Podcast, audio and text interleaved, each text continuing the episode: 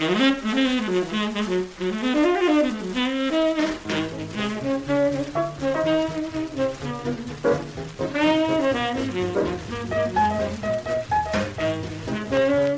buenas, amigas y amigos. Bienvenidas, bienvenidos una semana más al podcast Reload, programa sobre videojuegos que hacemos desde anightgames.com. Lo hacemos, voy a saludar lo antes que pueda durante el arranque de esta temporada 13. Lo hacemos con Víctor y con Marta. ¿Qué tal? ¿Qué pasa, Pep? Hola, Pep. Qué raro saludaros a los dos en jueves, ¿eh?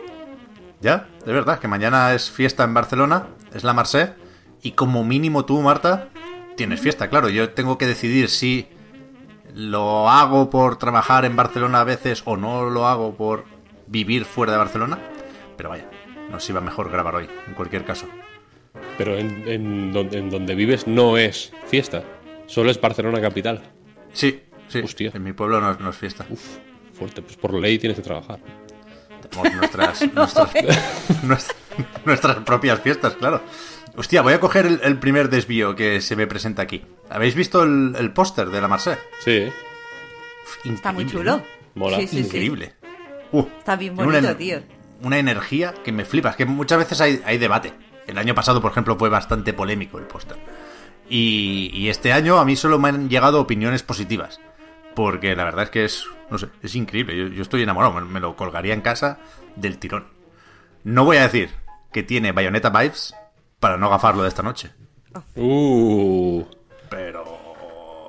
Pero, pero, pero, pero. Vamos a hablar de- del direct o de, de lo que esperamos un poquitín.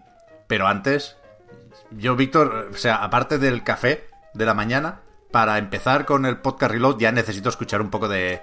Un poquitín de Huntsman. mm, yo lo llamo clickety clackety. El tiki-taki. Atención.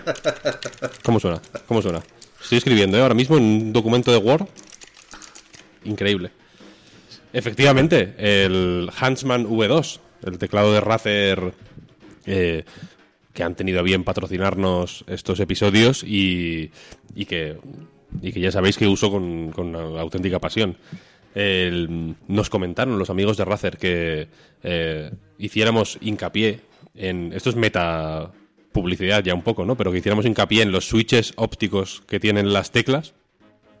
Es cierto que van rápidas como, como el demonio, vaya, y estos switches, gracias a estos switches, los- el mecanismo con el que se teclea, ¿no? Digamos, eh, pues la, el- la velocidad, el input lag, digamos, ¿no? Del, del teclado, los teclados también tienen su input lag al final, es eh, mínimo, realmente. Yo estoy encantado, yo estoy encantado. Y eh, merece la pena recordar que si compráis en la tienda de Razer Online utilizando el código A Games, como el nombre de nuestra sacrosanta web, os lleváis un regalico de 10 euros. A nadie le amarga un dulce, podría decirse ahora mismo. Ya ves, ya ves. ¿Con qué lo has puesto a prueba estos días, Víctor? Estabas con el. No recuerdo el nombre nunca. ¿Cómo es, cómo es el Battle Royale? Eso, Bloodhound. vampiro la mascarada. ¿No, te has pegado un, un poquito de test de estrés de Age of Empires 4, por ejemplo? Mm, no, no, no entré a la, a la beta, creo. Desde luego no me llegó el mail, igual me llegó a spam, vete a saber. He estado jugando a, Estuvo bien, he ¿eh? estado jugando a varias cosas que no puedo decir porque tienen embargo todas, así que mm, lo he estado poniendo a prueba, pero no te puedo, no te puedo decir con qué ni cómo han sido los resultados de momento. Bueno, los resultados por parte del teclado buenos. Eso ya Los- no, hace teclado falta, no hace falta sí. ni decirlo ya. Los juegos, pues, un poco de todo. Vale, vale, vale. Dejadme antes de empezar con la actualidad y con los análisis o comentarios varios sobre juegos que hayamos estado probando estos días, voy a meter un par de aclaraciones rápidas sobre el debatito de la semana pasada. También habrá debatito esta semana, pero no, no- no me gusta que sean estancos, me gusta un poco recoger el guante de los comentarios. No te gusta que sean estancos, ¿no? Porque fumar es muy malo y, y- y hacer un estanco sería, iría en contra de nuestros valores. Correcto, correcto. No, no aceptaremos publicidad de tabacaleras en el podcast Reload. Pero que, que no- creo que haya que apagar ningún incendio, ¿eh? Creo que evidentemente hay gente que está más de acuerdo o menos con lo que dijimos del, del no-hit. Pero sí he detectado un, un par de asuntos que se repiten y creo que no cuesta nada eh, aclarar, ya digo, un par de cosas en ese sentido. Creo que no gusta la palabra perversión. Creo que suena un poco a, no sé, a pecado original, pero, pero creo que estaba más o menos claro que no lo decíamos como algo necesariamente malo, al, contrario, a veces mola un poquitín de perversión y en cualquier caso eh, tenemos siempre esa palabra en la punta de la lengua porque tenemos en el podcast Reload una historia con esta palabra, tuvo sección y puede volver en cualquier momento. Claro. claro. Entonces eso, que, que, pervertir un juego no lo decimos como algo malo, creo yo. En cualquier caso, no desde luego por mi parte. Y después, coño, me sabe mal que, se hablara tanto del modo fácil cuando en realidad lo, metí como broma, más que otra cosa, ¿eh? Estábamos hablando del no-hit y yo establecí una relación que es verdad que no es directa, que puede que sí que un pensamiento te lleve al otro y, no creo que dijéramos nada muy extraño, ¿eh? Creo que de hecho apuntábamos algunas reflexiones interesantes, pero bueno, lo del modo fácil da para otro debate y, sin duda tendremos tiempo durante esta temporada. Y lo último, creo que más no sé si importante, pero sí más aclarable, es que mucha gente nos decía, para hacer un, una no-hit run, ¿no? Para terminar un juego sin que te toquen, primero, por cojones, te lo tienes que haber pasado antes de la forma estándar, ¿no? E, eso de respetar la visión del creador o de los creadores. Y, en principio sí, o mayormente sí, como decía el Fiti, pero, pero creo que cada vez menos. Quiero decir, el hecho de que eh, la no-hit run adquiera la entidad que tiene ahora, hace que esté por encima de los propios juegos, ¿no? Y que cada vez más algunos empiecen los juegos ya buscando la no hit. Y creo que lo vamos a ver muy mucho con Elden Ring. Quiero decir, conocemos casos, ¿eh? No me lo invento, de gente que pues, pues se dedica a hacer no hits y estrena juegos pensando ya en el no hit, sin eh, pasar previamente por la partida estándar. Y por supuesto, eso también lo dijimos el otro día, nos parece fenomenal. Que cada uno haga lo que quiera con los juegos desde el minuto uno. Mira, un ejemplo, un ejemplo que se me ocurrió pues a raíz de toda esta gente, efectivamente, que comentaba lo de pasarse el juego antes y tal y cual, que con los Souls es muy. Es muy fácil ver eso, ¿no? Porque la peña, sobre todo que jugó a los Souls desde el. desde el. desde Demons o desde Dark Souls, ¿no? Que era una minoría todavía en ese momento es Peña que ha seguido jugándolo muchos, muchos años. Ayer mismo cumplió 10 años el primer Dark Souls, de hecho. Es verdad. Eh, y, bueno, y hay mucha gente que ha estado 10 años jugando a Dark Souls, literalmente. Jugando todos los años, una vez, dos, las que hicieran falta, ¿no? El, New Game Plus 8, 9, tal, es... Eh, no voy a decir que sea algo común estrictamente, pero bueno, hay mucha gente que lo hace, desde luego. Eh, pero efectivamente con Elden Ring, seguro que mucha gente está pensando en el no-hit ya. Y se me ocurrió el caso de FIFA, por ejemplo, que el foot, entiendo que hasta cierto punto era una cosa eh, alternativa, como una especie de fantasy fútbol para cuando ya, digamos, jugar con los equipos normales se te ha quedado corto, ¿sabes? En plan, hacer what ifs, ¿no? En plan, what if, mm, ¿no? Eh, Messi no jugara en el Barça. Ese tipo de cosas.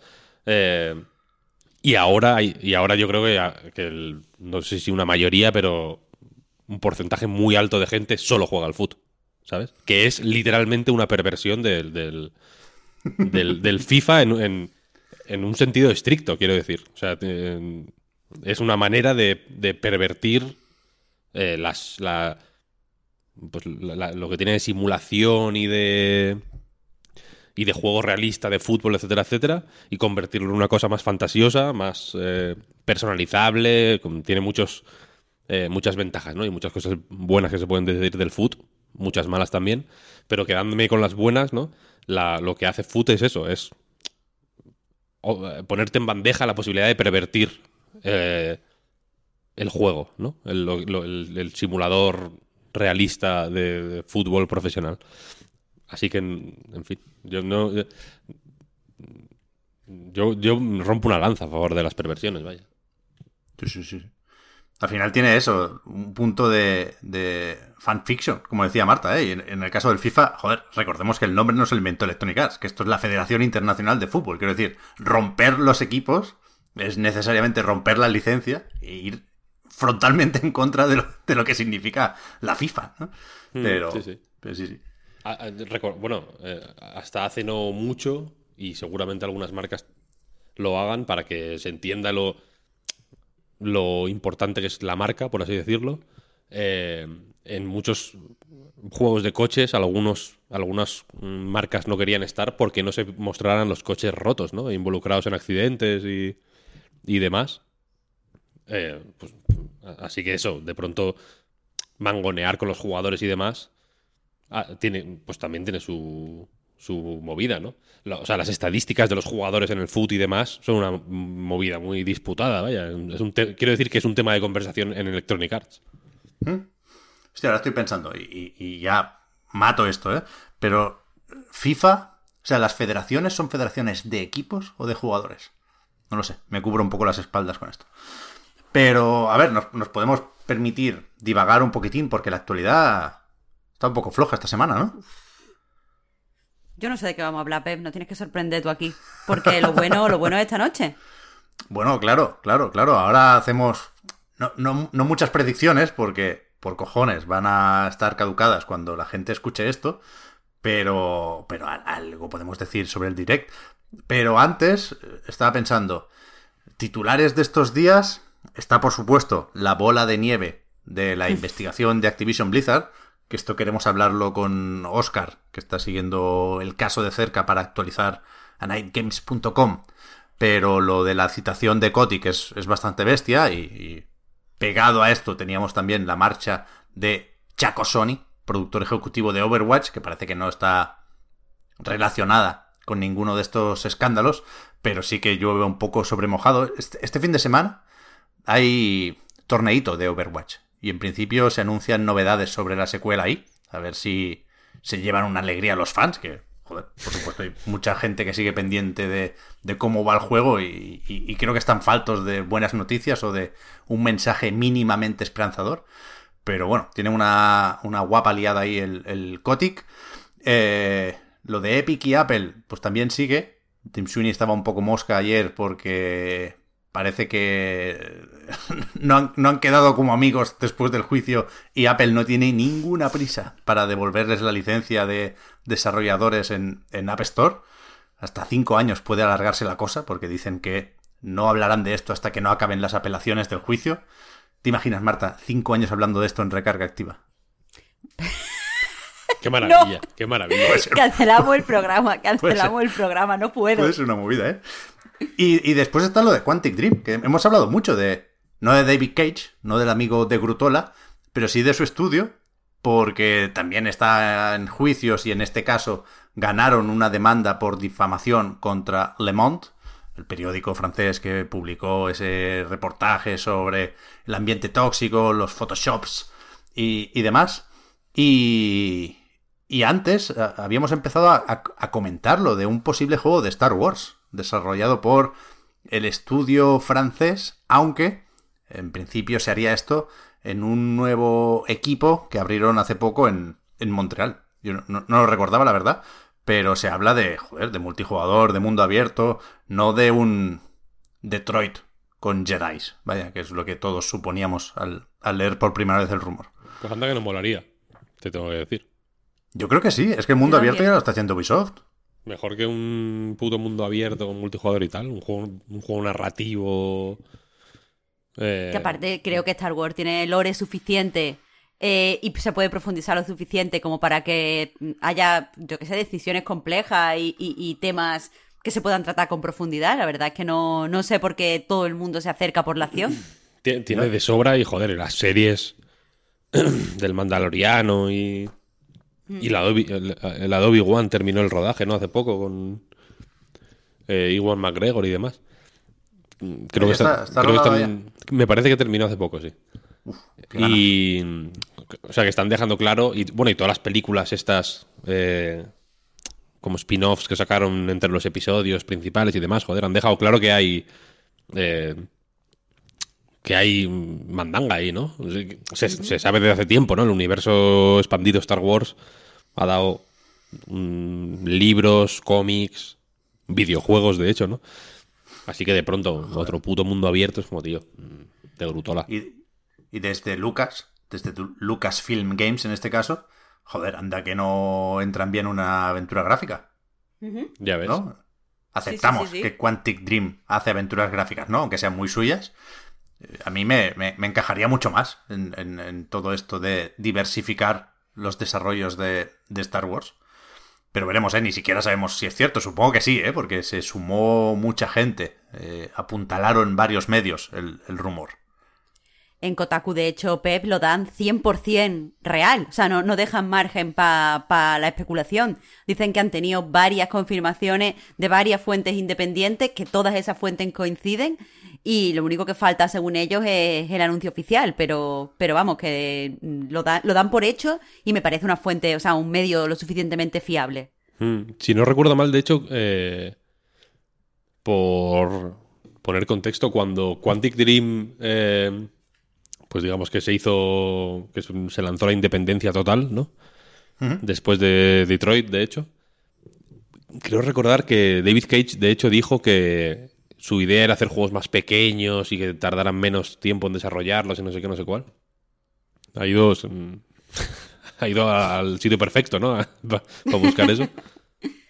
Sí, eh, estos tenían también la pasta de NetEase, ¿eh? Que hace unos, unos meses ya la compañía china eh, apoyó Quantic Dream con, esa inversión y aquí puedo enlazar, es que no, puedo dejar escapar ni una de estas. Ayer vi que NetEase puso pasta en Grounding, que ya son ganas, ¿eh? Que es la desarrolladora japonesa que, que suele hacer encargos. Lo intentó con... Hostia, no recuerdo, no recuerdo nunca cómo se llama el sucesor espiritual de Panzer Dragon. Crimson Dragon que fue una, bueno, una catástrofe. Yo tengo pesadillas todavía con, este juego. Pero son los que están ayudando al Sueri con el The Good Life. Hostia. Estos vieron el tráiler y dijeron, aquí, escúchame, ni Bitcoin ni hostias, aquí, aquí, aquí está el dinero. aquí, hay que invertir. Pues poca broma, tiene buena pinta ese juego, tío. Eh, parad ya con la broma del The Good Life. que sale, o sea, en tres semanas se acaban las especulaciones, se acaba la tontería. Y vamos a ver qué, ha pasado aquí. Porque yo todavía no me creo lo que enseñan los vídeos promocionales. Lo que va a pasar, Pep, es que va a ser otro juego extraordinario. en un sentido literal, es decir, fuera del ordinario. Que, que vas a rechazar únicamente por tu graficofobia. Eso es la. Es un, es un término que me, me gustaría acuñar eh, ahora mismo, graficofobia. Hombre, pues sería al revés. Yo no tengo fobia a los gráficos. Sí, sí, tienes fobia a los gráficos porque solo te gusta un tipo de gráficos. el resto, el resto te dan fobia. Entonces no tienes, no tienes, eh, no disfrutas, digamos, de los, de los gráficos eh, de una forma natural, ¿no? Sino que está totalmente condicionada por, por, pues porque él es un Sonyer, básicamente. ese es mi diagnóstico. ¿Qué te, parece? Pero que de vueltas estás dando para decir que, al final hay que tener un poco de gusto en esta, en esta vida, ¿no? Sí, claro, claro, un poco de... No, pero es verdad, a ver, es verdad que los gráficos del, de Good Life son mm, fuertecitos, ¿eh? El otro día no sé dónde vi una imagen que era de alucinante, alucinante, de locos. Pero los del Travis, o sea, los del Travis Strikes Again, no, los del No More Heroes 3 tampoco son muchísimo mejores, ¿eh? Un poco. Pero es la diferencia, es la diferencia entre cumplir con, el mínimo y no cumplirlo. O sea, yo creo que No More Heroes 3, evidentemente, siendo Petecander como el que más, eh, aprueba y Deadly Premonitions 2, por ejemplo, suspende. Porque no. Uno entorpece la partida, el otro no.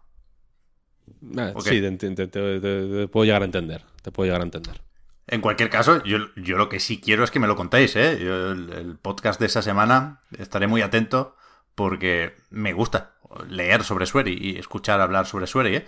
Pero se lo pregunté a Marta el otro día. ¿Tú también lo quieres jugar en Switch, Víctor? La experiencia no. definitiva.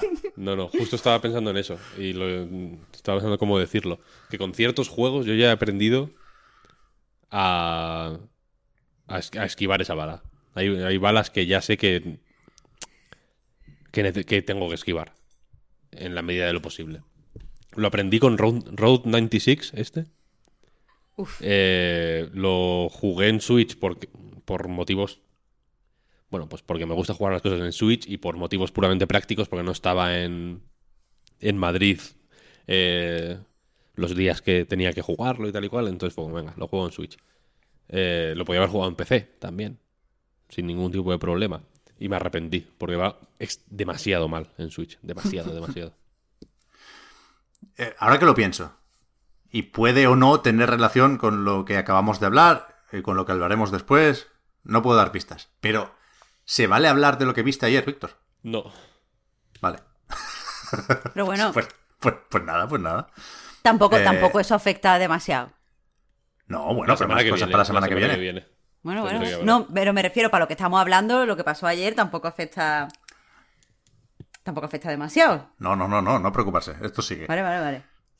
Lo que sí puede afectar, Marta, es lo que pasa esta noche. Esta noche, nos, jugamos todo, Pep.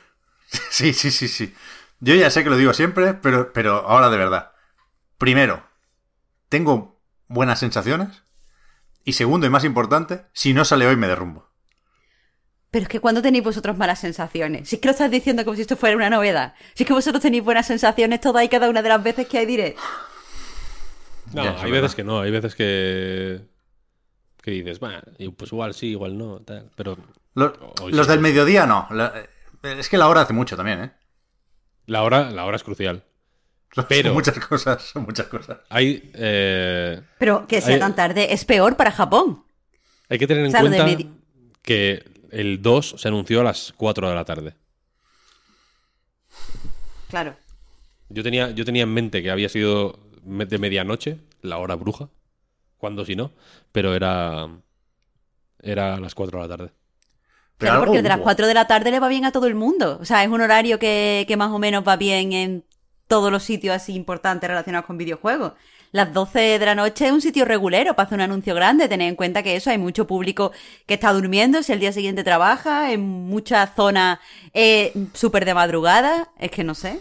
Joder, es que estas mierdas me las tengo que apuntar porque ya con la edad se me olvidan. Pero la leyenda del Peggy 18 en los direct sale de algún lado. O sea, yo no sé si realmente algo de bayoneta, no sé si el personaje de Smash, yo qué coño sé, se anunció en un direct de madrugada y con Peggy 18? ¿O, tiene algo que ver con aquello? No sé si lo recordaréis, tú seguro que sí, Víctor, porque te afectó por narices. Hubo una época con Wii U en la que a Nintendo le dio por cerrar los servidores por la tarde. o sea, había una movida, creo que por una cuestión de legislación alemana, y Nintendo tiene la sede en Frankfurt, bueno, no sé muy bien por qué, pero había un periodo en el que el contenido adulto relacionado con Nintendo eh, tenía que ser de noche, por cojones. Y, o sea, yo recuerdo el Ninja Gaiden 3 de Wii U, que ya son putas ganas, lo tuvimos que bajar de noche, porque por la tarde no se podía bajar. Sí, eso te iba a decir, eso te iba a decir. Que el, que el caso así más. Igual el único, ¿eh? en realidad. Fue el único que nos tocara, quiero decir, habría más, pero el que nos. El que yo recuerdo es Ninja Gaiden 3, efectivamente. Que, había que trasnochar para, comprarlo. Fue algo puntual, pero no fue un error, ¿eh? O sea, había una explicación sobre esto. De, bueno, no, de tal hora a tal hora, es horario protegido, ¿no? Y, no se pueden descargar, ni enseñar, ni comentar cosas para mayores de 18 años. Pero eso, vale, tiene que ser bayoneta. Es que, si no, ¿qué van a meter? Breath of the Wild. Ahora ya lo esperamos para el año que viene, ya estamos tranquilos con el Breath of the Wild, ya saldrá. El Advance Wars, yo, es que sigue diciendo Bayonetta y Silksong. Yo no renuncio a nada hoy. Pero ¿por qué, por qué rechazas directamente Splatoon 3? Es que no, no o sea, tú has dicho, has dicho en el recarga que no lo pueden sacar porque es que eh, es un juego de verano y estamos en, otoño. Pero, pero eso, eso tiene alguna validez real o es imaginación de Pep. No, coño, claro, para que salga en verano lo tienes que enseñar antes. O sea, a topísimo con Splatoon 3, ¿eh? va a ser mejor que Bayonetta 3, mantengo lo que dije en el direct en el que se anunció Splatoon 3. Pero no sé, nadie duda de Splatoon 3, todo el mundo está tranquilísimo con ese juego. Y Bayonetta no, es que es, un sin vivir. Y, y, son el tipo de juegos, Bayonetta 3 y Silksong, insisto, a los que les gusta lo de poder salir el 22 del 2 del 22. No, y, ahora, y hay algunos ahí alguna expansión de Destiny 2, quiero recordar. Bungie, joder, Bungie lleva años esperando el 22 del 2 del 2022 para sacar lo que coño sea. Esta gente también. Ese día, realmente por... Si no hay, si no salen 50 juegos increíbles, estamos locos, ¿no? Es una, oportunidad, una oportunidad única. Claro, claro, claro. Es un, un, eclipse total. Y además con todos los juegos retrasados de este año. Todos. El Hogwarts Legacy, Marta, dime si no debería salir el 22 del 2 del 22. Tengo mucho conflicto con el Hogwarts Legacy, no quiero entrar ahí. Pero sí que es verdad que sería buena fecha. Claro, pero ¿qué juego le puede decir que no a esa fecha? Ya, ya, ya. ¿Cuál es el listo que, que se va a marzo? Alguno hay, ¿eh? El Midnight Chance. O, el 23. 23 del 2 del 22. Imagínate. A tomar por culo, hombre. Pues, notas. Esto, en el, notas. En el Gran Turismo 2, ¿os acordáis que hay una prueba de carné que es, eh, que es frenar en un espacio concreto? Hay una línea en el suelo, hay como un área en el suelo. Tienes que frenar ahí justo. Y claro, te dan medalla de bronce, te dan como medalla eh, de, por, completarlo, de, bronce, de plata, de oro. Hay una que es como Kiddy Medal o algo así, que es si como que si fallas por un segundo te dan como una medalla de, de ¿cómo se llama esto? Consolación. de consolación, que es como Gran Turismo. I love it. Me voy a comprar la edición del 25 aniversario del 7. Eh, Estoy haciendo conexiones, Víctor, perdona. ¿Estás jugando a Gran Turismo porque te estás sacando el carnet? ¿Me estoy sacando el carnet porque estoy jugando a Gran Turismo? ¿Qué, fue antes, la gallina o el huevo? Eso, nunca se sabe. Eh, pero la cosa es que salir el 21 o el 23 del 2 del 2022, prohibido. Porque es que la has liado. En, esa prueba del Gran Turismo, has fallado. ¿Sabes? Es, literalmente esa prueba del Gran Turismo hecha materializada en un día de nuestro calendario. Es increíble. Yo creo que sí, yo creo que sí. Pero vaya, que, que conocemos a Nintendo, ¿eh? que nos pueden sacar cuatro cosas en la nube. El, remaster de Alan Wake, ya verás tú. Este lo meten en el direct, pero haciendo un chistecito con la linterna. Alan Wake tiene, tiene cara de, ¿eh? de, Switch. sí, sí, sí, sí. Pero el otro tema gordo es el, el del mando, vaya. Que realmente tenemos que esperar algo de la consola virtual, no pero lo, que la sustituye, ¿no? Eh, estos catálogos de consolas antiguas en Nintendo Switch Online. Esperamos el mando de 64. A mí es que me parece, me parece un bulto. Tiene que ser muy complicado ponerse a rehacer el mando de 64, ¿sabes? Mucho más que hacer el de NES o el de Super NES. ¿Rehacerlo en qué, en qué, sentido? Coño, volverlo a sacar. ¿No? O sea, lo, lo, de la cosa esta de la FCC, la, mierda de la señal de donde sale la información sobre el nuevo mando y la probabilidad de que se presente ya, todo el mundo lo asocia a, esto, ¿no? El mando de 64. ¿O hay otras opciones? Que hable Marta, que no sé qué iba a decir. Nah. nah.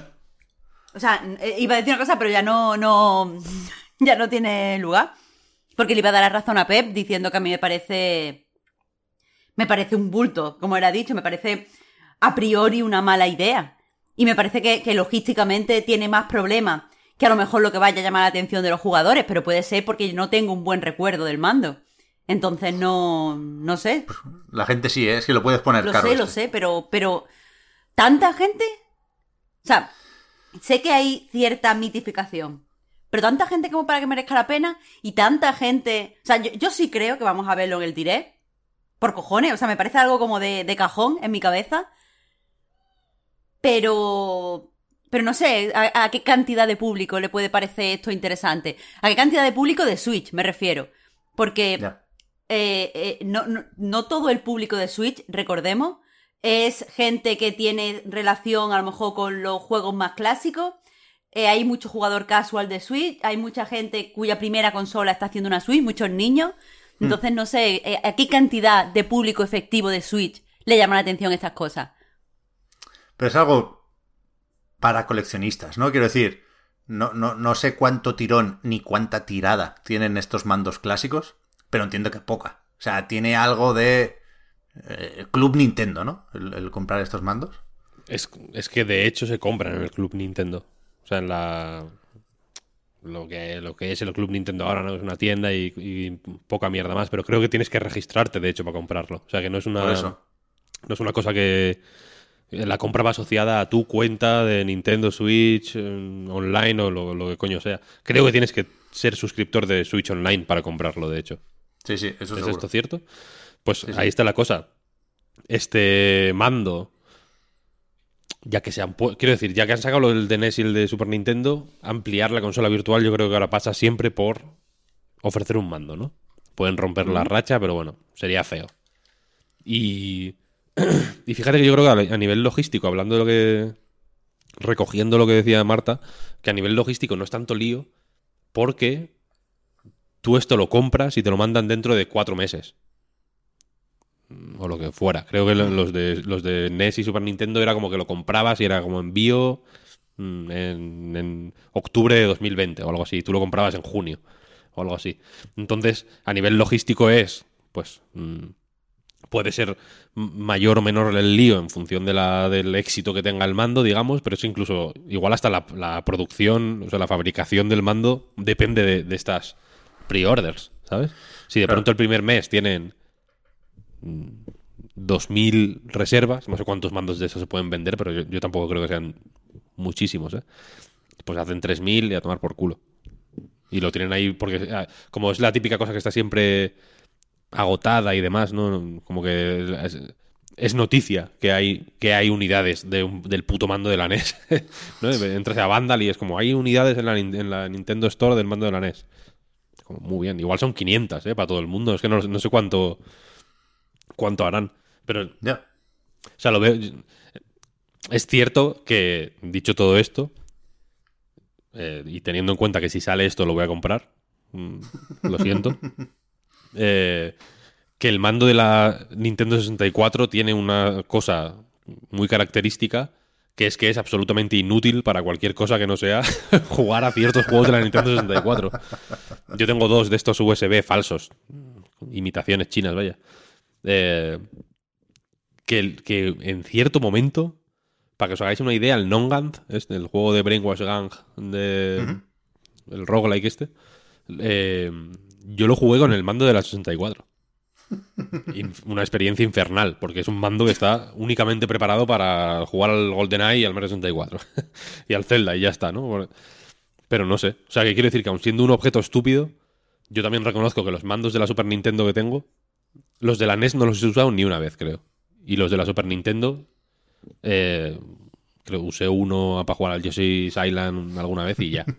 Así que son claramente trastos Mm, iba a decir de coleccionista, pero bueno, de, acumulador compulsivo en realidad.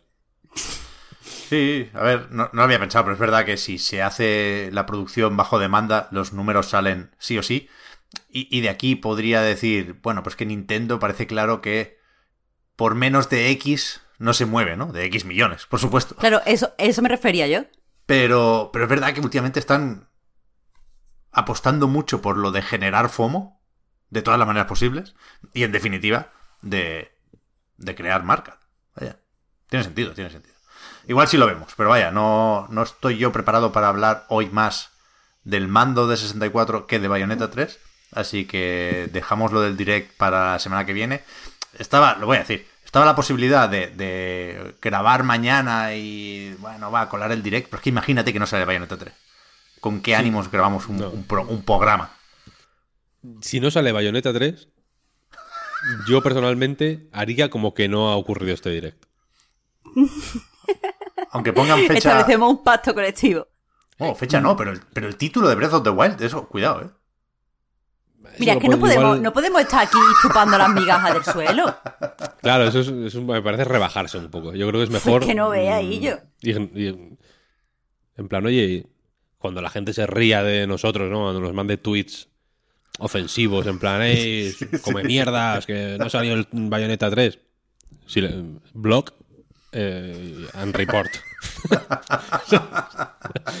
y, y, aquí paz y después gloria.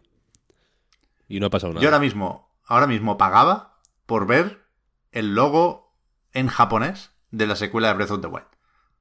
Uy, de, verdad, de verdad, ¿eh? 20, 20 euros, algo simbólico, Marta, que tampoco te creas que estoy para tirar cohetes.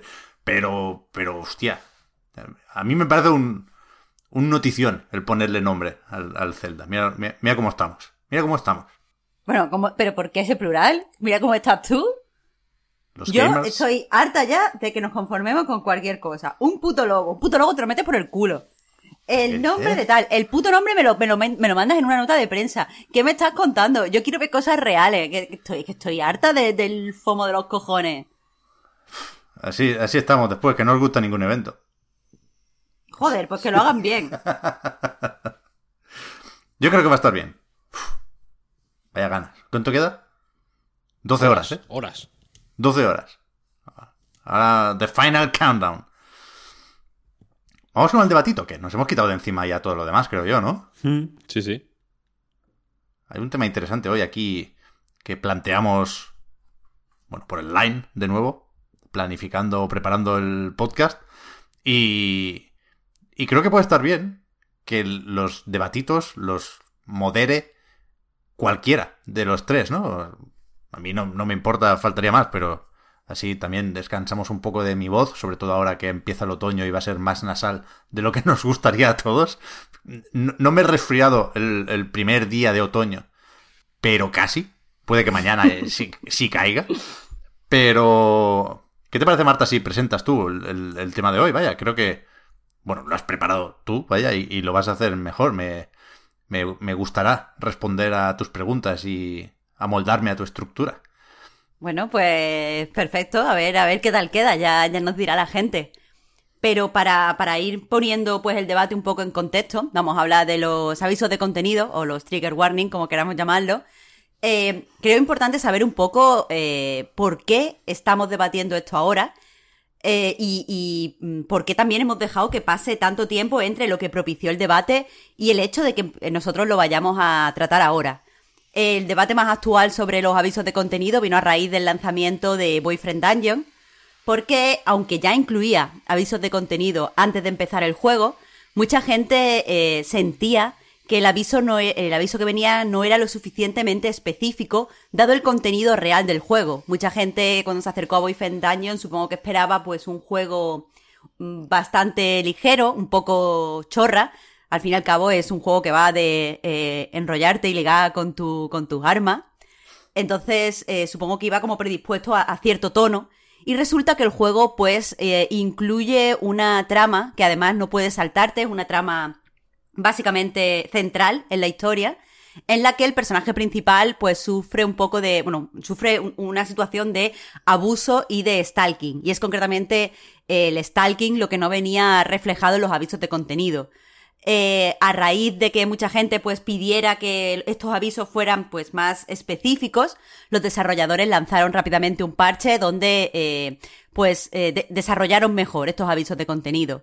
El caso es que la misma semana se estrenó 12 Minutes y eh, continuó el debate precisamente porque 12 Minutes no trae avisos de contenido, a pesar de que algunas de las acciones que nosotros tenemos que poner en marcha en el juego son bastante delicadas y, bastante sensibles y supongo que para algunas personas desagradables.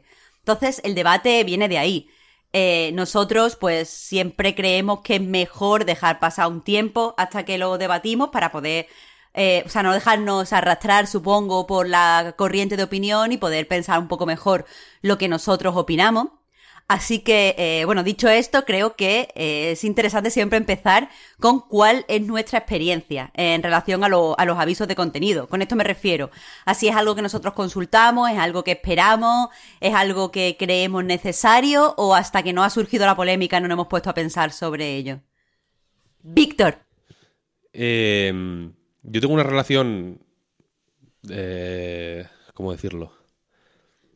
Compleja con los avisos de contenido, porque hasta cierto momento, hasta hace poco de hecho, eh, los consideraba desde mi posición pues, privilegiada eh,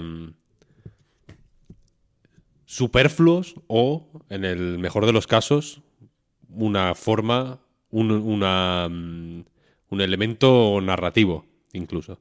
Ejemplo, en Fargo, la película Fargo, hay un aviso de al final, no es un trigger warning explícitamente, pero es un aviso de contenido, de alguna forma, que dice que, que todos los eventos de la película son reales y que se han cambiado los nombres para... Eh, pues para salvaguardar la privacidad de los, de los protagonistas reales, etcétera, etcétera. Que es mentira, es, una, es todo ficción absolutamente, pero me pareció un toque muy eh, interesante. Y por, eh, pues, en fin, por influencia es muy, fue una cosa muy de mi época. El trigger warning me parecía una cosa mojigata y de la que reírse. Porque South Park empieza con un trigger warning, de hecho, que es que este, esta serie es grosera, irreal, etcétera, etcétera, ¿no? Eh, alguna gente puede ofenderse, etcétera, etcétera. Eh, con el paso del tiempo mm, ha crecido mi tolerancia al trigger warning pero yo, sinceramente, lo sigo viendo eh, más o menos innecesario, más o menos artificioso y... No voy a decir que me moleste encontrarlos, pero me cuesta mucho, eh, en muchas ocasiones, mm, verlos justificados. En tanto que, entendiendo que por un lado son una manera de proteger a una gente que necesita protección de ciertas eh, de ciertos triggers, ¿no? Por eso se llama trigger warning, vaya. Eh, creo que también los neutraliza un poco. En el sentido de que si hay un trigger warning de mm, stalkeo, por ejemplo, es, es, el trigger warning de Chekhov, ¿sabes? Porque ya estás todo el juego pensando en dónde va a estar el stalkeo. Quiero decir, en algún momento te va a saltar de algún momento, te va a dar el susto, de pronto, ¿sabes? Creo que, le quita. O sea, y creo que hay ciertos eventos traumáticos que ocurren en ciertas ficciones que pueden ser eh, traumáticas, de hecho, en la ficción, en el contexto de la ficción, precisamente por, por ser inesperadas, ¿no? Y por, por cómo son en la vida, quiero decir. Yo entiendo en una. En una vida, pues más o menos común ciertos eventos son traumáticos, efectivamente, porque no. Eh, porque no son deseados, ni esperados, ni previstos, ¿sabes? De, lo contrario, mm, pues probablemente no serían traumáticos de ningún modo. Quiero decir que la. Que ciertos, ciertas vivencias eh, difíciles y, traumáticas, que entiendo que es lo, de lo que quiere proteger. Eh, o sea, de, estos trigger warning quieren proteger a, la gente que las haya sufrido en su vida de, pues de experiencias psicológicas de revivir esos momentos y de, pues de enfrentarse a cosas que quizá no les vaya bien de enfrentarse de, de esa manera. Eh, esas vivencias son Mm, para, para, para, para mí, por ejemplo, que hay ciertas experiencias que quizá no he vivido, me... Tengo la sensación de que le resta una naturalidad que quizá a mí personalmente me ayudaría a empatizar de otra manera con, con, cómo es vivirlas. ¿Sabes lo que quiero decir? Si las viviera como realmente una experiencia de rotura y de... Y, de, eh, y súbita y traumática y... Eh, y que, y que desestabilizara por completo mi, lo, que yo esperaba o, el, curso normal de, esa experiencia. Evidentemente, en el entorno controlado de un videojuego no es lo mismo vivir nada de esto, pero quiero decir que a nivel de cómo afectaría el curso normal de esa experiencia, le hace vida, le hace, pues eso, lo que dura Boyfriend, Boyfriend Dungeon, por ejemplo, entre que empiezas y te lo acabas. Eh, creo, creo que, se, que, sería una representación quizá más eh, fiel y más eh, didáctica, si quieres decirlo de esa forma, de, de, lo que es vivir eso en la vida real. Ah. Teniendo en cuenta, evidentemente, que, que, la única manera de que estas esta representación ideal hipotética eh, didáctica que tengo yo en la cabeza eh, me llegue a mí, pero no dañe a los demás, es efectivamente avisar y esto es literalmente un trigger warning. Entonces mi... Eh, Eh, o sea, entiendo que es una. Que, que, es una situación no ideal la que yo describo y, que evidentemente viene de, pues de sentirme más o menos eh, protegido o desde luego no vulnerable a ciertas cosas que no he vivido y que solo conozco pues de, de, segunda mano, por así decirlo, ¿no? Por en muchos casos ni siquiera eh, por conexión directa con alguien que las haya sufrido, sino por haberlas leído, simplemente. Eh, pero esta es mi. Esto es, eh, es un poco mi, postura, vaya. No, me. En, la mayoría de casos no me terminan de encajar. Específicamente porque. Por su propia naturaleza tengo la sensación de que solo ciertos juegos. De que solo funcionarían si fuera algo impuesto. Mm, de alguna manera por ley, digamos. O, por algún mecanismo eh, que hiciera que todos los juegos, literalmente, del 100%, llevaran trigger warnings. Porque así casi los veo como una marca de... como un anticipo del, de, cierto... o como una... Eh, señal de que perteneces a cierta esfera eh, a, cierta esfera de, pues de social, digamos, o, a cierto grupo de gente que eh, utiliza y reclama trigger warnings. ¿Sabes lo que quiero decir? ¿Estás dando vuelta alrededor de la palabra woke? No quería decir la palabra woke. Es que, es que estás dando vueltas alrededor. No quería usar la palabra woke porque no sé si leísteis un artículo de Elizabeth Duval que habla de. De. de que está. de, que, de cómo caemos en retóricas que nos eh, obligan a hablar de, en términos que no son los, los nuestros en lugar de, de, dar fuerza a nuestros términos, ¿sabes? O sea, de hablar todo el puto día de woke, woke, woke o de... Mm, en fin, no sé cómo en castellano. Eh, eso, bueno, Woke, yo no sé si lo traduciría como ofendidito, fíjate lo que te digo. No, no, no me refiero a lo mismo. Me, ah. refiero en el sentido del artículo de Elizabeth Dual. Hmm, una palabra en castellano que también eh, podría ser parte del artículo es ofendiditos. Ofendiditos. El, usar ofendiditos. Eso es. Eso es. Eh, y no quería usar la palabra woke, pero efectivamente. los trigger warnings me da la sensación de que es una señal del woke. ¿Sabes? Si eres woke, tienes que poner en tu bio de Twitter los pronombres que, con los que te identificas, tienes que, eh, yo qué sé, ponerte en el nick ciertos emojis que representen que eres vegano, que eres mm, aliado trans o que eres lo que fuere, ¿no? Y tienes que utilizar, en caso de que seas desarrollador, o reclamar, en caso de que seas consumidor, trigger warnings en los juegos. Entonces, y, y como. Y como esto, de una manera muy, muy pronunciada,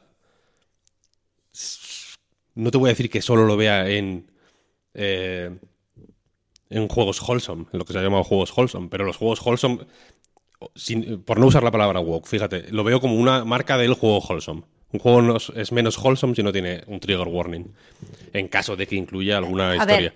Porque aparte eh, muchos eh, juegos incluyen... Legítimamente no, no tiene sentido lo que estás diciendo porque un juego wholesome no necesita trigger warning. O sea, quiero decir, la etiqueta wholesome está bastante limitada a juegos sanos y escapistas.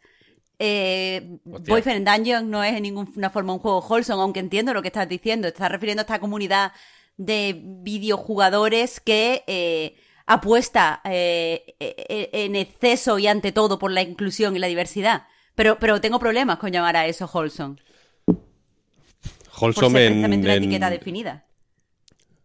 Ya, igual. O sea, yo qué sé, ¿Stardew Valley es wholesome? Stardew Valley. está en la frontera, ¿no? está en la frontera porque tiene temas como la depresión ahí. Tiene temas chungos, es lo que quiero decir. o Booksnacks, por ejemplo. Booksnacks no es wholesome. Eso te lo digo yo ya. Hombre. Pero wholesome. a mí me parece poco wholesome, pero creía que estaba tenía, que tenía maneras de wholesome. Como fuere. Entiendo que hay muchos temas. Eh, eh, generalmente estos juegos están hechos por una gente que tiene preocupaciones en una serie de temas eh, políticos y sociales y que quieren reflejar en sus juegos, entiendo, entonces, que me parece lo, bueno, eh, quiero decir, me quito el sombrero. Así hay que hacer las cosas. Eh, pero entonces como que, es, como, que es simplemente una marca de... Mm, quiero decir que el trigger warning, mm, de alguna manera, lo veo cargado de otros sentidos más allá de... Este juego contiene escenas de tal, tal, tal, tal. Y en el caso de 12 Minutes, por ejemplo, que fue muy sonado, probablemente necesite un trigger warning más que Boyfriend Dungeon y más que, mm. que la, puta casa del terror de, del parque de atracciones, porque es un, es, un juego eh, con cosas muy jodidas. Eh, o sea, y ya no solo por lo que tienes que hacer para avanzar, sino que las grandes revelaciones de la trama los grandes plot twists que hay son jodidos, pero de una manera mm, que se te retuerce el estómago, vaya, muy chungo. Eh, y sin embargo, si, si, hubiera trigger warnings, pues ya estarías esperando de otras cosas. Has, tocado eh, el tema. demasiados temas, lo siento, Marta. no, sí, está súper bien. Eh, pero creo que has tocado quizá eh, los dos grandes temas que son los que, o sea, los dos grandes motivos que son los por los que el trigger warning produce rechazo. Por un lado, por poder ser considerado spoiler cosa que, eh, bueno, tendría soluciones como ocultar los trigger warning o que fueran algo que solo se viera eh, si el jugador quiera, es decir, que esté en un apartado en el menú, ver avisos de contenido, y entonces tú puedes verlos. Eh, de hecho, en, en Doki Doki, el, de este Plus, el de este que ha salido nuevo de, pago, la versión mm. Plus, puedes ver unos trigger warning generales y si quieres puedes entrar a ver trigger warnings específicos eh, o sea, donde te detallan concretamente qué es lo que, lo que va a pasar. Entonces se creo que quizá es el menos, eh, eh, lo, que, lo que pasa menos trabajo. Quiero decir, todos los juegos podrían tenerlos y que fueran optativos. Pero lo de que eh, se ha asociado los avisos de contenido a cierta, eh, pues, ideología o ciertos movimientos dentro del videojuego, ahí hay un melón porque, sí que es cierto que para que funcionen los trigger warning deberían estar, en mi opinión, estandarizados. Pero bueno, antes de entrar ya por ahí, ¿tú, ¿tú qué opinas, Pep? ¿Cuál es tu posición así al principio del debate? Hmm. Yo creo que es importante lo de la estandarización, lo de buscar soluciones que pasen por, por mecanismos y sistemas y cosas así un poco más generales. Pensaba guardármelo para, para más adelante, pero igual lo, lo cuelo aquí ya. Pero me parece interesante lo que ha hecho Víctor. Me parece también un poco hot la take para, para empezar. Pero, pero sí creo que, coño, necesariamente tiene algo de banderita incluso por el otro lado, ¿no? También eh, los trigger warnings más famosos de los videojuegos mainstream son un poco el, niño ese del diario de Patricia que fumaba para hacerse el chulo, ¿no? Cuando GTA dice que hay una escena de tortura, cuando Modern Warfare 2 te permite saltar la parte de No Russian. Joder, es, es, algo especialmente violento, sí, dentro de un juego necesariamente y explícitamente y constantemente violento, ¿no? Yo creo que hay algo de ahí de, pues de banderita por el otro lado. Y, y yo es verdad que es un tema sobre el que he pensado poco, seguramente por tener una visión egoísta de todo esto y por tener la suerte de no tener traumas que revivir, ¿no? Y entonces sí veo lo, lo del spoiler o lo de restarle impacto al final. Tú lo que buscas cuando incluyes una escena así tampoco se suele incluir por gusto, ¿no? Cuando se hacen las cosas con una mínima seriedad, lo que estás buscando es un impacto para que tu mensaje llegue con, más fuerza y, y restarle, no, hablo de renunciar a eso, ¿eh? nadie habla de renunciar a eso, pero de restarle ese impacto, joder, condiciona y no sé cómo hablar del ejemplo más claro para mí sin hacer justo ese spoiler, pero una de mis películas favoritas, una película de Wes Anderson, lo es por lo inesperado de ese impacto, ¿no? Entonces, si hubiera un aviso ahí, efectivamente estaría toda la película, incluyendo las partes en las que no debería esperarlo, eh, pues, pues anticipando ese momento, ¿no? Pero, igual que creo que debería ser, al final todo pasa por hacer las cosas opcionales y hacerlas a medida, ¿eh? Igual que creo que todo el mundo debería poder escoger no ver avisos de contenido, ¿no? O trigger warnings. Eh, evidentemente, a la que lees un poco la opinión de otra gente que, que, sí los agradece y que sí ha tenido malas experiencias por eh, ver o jugar situaciones inesperadas en, un contexto que no, pues que no, que eso, que no lo podía anticipar, ¿no? Pues, pues creo que también deben existir, ¿no? Y, que deben incluso ir a más. Y, precisamente por eso creo que, hay que, eh, como dicen en inglés, ¿no? Equilibrar el terreno de juego. Y, creo que los trigger warning deberían ser incluso un poco el nuevo Peggy, ¿no? Que son cosas complementarias, pero en, en 2021 de nuestro Señor a nadie le importa tres huevos si en un juego se fuma o se dicen palabrotas. Es que los, los iconitos de la araña y. ¿No? Y el, y piti son absolutamente ridículos. Tiene que haber clasificación por edades, evidentemente, ¿eh? aunque se la pase la gente por el forro, tiene que existir. Pero. Pero creo que es más importante incluso lo otro, ¿no? En, tanto que protege más y mejor. Entonces, ¿cómo se puede hacer opcional?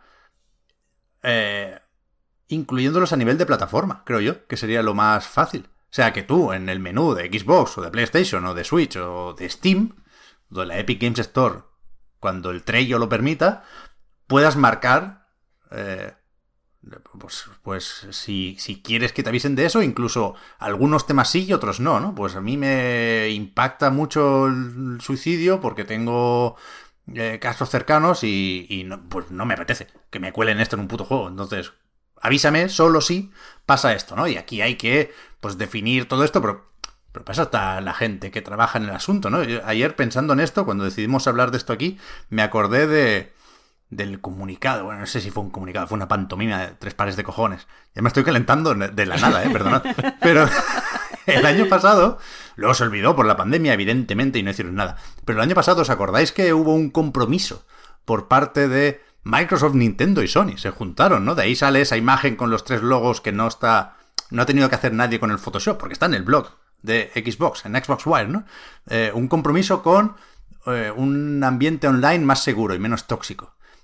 Cero medidas han trascendido hmm. de esto. No, no digo que no hayan hecho nada, pero desde luego, si yo no me he enterado de lo que han hecho, es que no ha trascendido. Entonces, se pueden poner de acuerdo estas compañías y deberían, y es su puta responsabilidad. Entonces, incluir algo así a nivel de sistema y hacer un, pues eso, un, sistema paralelo a la clasificación por edades que estandarice, pues, yo qué sé, 6, 7, 8, 10 inputs para que la gente pueda marcar lo que para cada uno es efectivamente contenido sensible o decir, no me avises de nada porque yo puedo con todo. He estado pensando también sobre esto, perdonad, paréntesis, en, en ese debate que es un poco de, de, cuando empiezas, ¿no? Pero de cuándo la violencia será demasiado porque los juegos van a ser demasiado realistas. Cuidado con aparcar esto del todo, ¿eh? Porque nadie se ha puesto muy en serio a representar esto más allá de Mortal Kombat. No creo que The Last of Us parte 2, aunque habla de la violencia y hay muertes más o menos gore. No, no creo que se le regirara el estómago a mucha gente. Pero creo que, que eso está ahí, ¿eh? que, no nos daremos cuenta y, en cualquier Mortal Kombat del futuro diremos, vale, hasta aquí. Cuidado con eso. O peor, o peor, no diremos hasta aquí porque estaremos acostumbrados ya, ¿sabes? Lo que quiero decir, o sea, sí, porque, nos, habrán hecho ya el... Claro, claro. pero ayer cuando pensé en voz alta, yo creo que puedo con todo, me paré un momento y dije, bueno, espérate, de, de momento puedo con todo, después ya veremos. Pero, pero eso, yo, creo que hay que sistematizar este asunto. Creo que es importante, porque, joder, eh, insisto, eh, creo que Víctor y yo estamos hablando de nuestras experiencias y sería deshonesto hablar de otras experiencias. Pero sabemos que están ahí y con un poco de empatía ves que esto suma y si se hace bien, no resta. Eh, pues respecto a lo que dices, tengo varios comentarios, Pep. El primero eh, es con respecto a la estandarización. Que es que eh, a mí, en, ese sentido, o sea, me, encanta la, solución que has dado de que se pueda configurar por plataforma, porque de verdad creo que es una solución efectiva, práctica y, en mi opinión, sin saber cómo se conlleva hacerlo, me parece sencilla de aplicar al menos. pero me da miedo que si se estandarizan los avisos de contenido, acaben por no servir para nada, como el PEGI, porque al final todo lo que se estandariza siempre se estandariza, en mi opinión, a la baja. Quiero decir, eh, si se pone un aviso de contenido sobre acoso sexual o agresión sexual, al final solo se va a referir a violaciones, porque las empresas, no entiendo que la mayoría no quieren que les eh, o sea, que, su juego tenga un aviso. Igual que no quiere que tengan ciertas cosas de pegue o, que, o no quieren que generen muchas veces ciertos impactos que desde fuera, si no entienden los videojuegos, se vea como negativo. Entonces, al final, eso se va a limitar a, vale, si hay una violación, entonces te ponemos lo de acoso sexual. Pero es que acoso y agresión sexual es un amplio rango de comportamientos y no sabemos qué es lo que realmente puede trigger a las personas.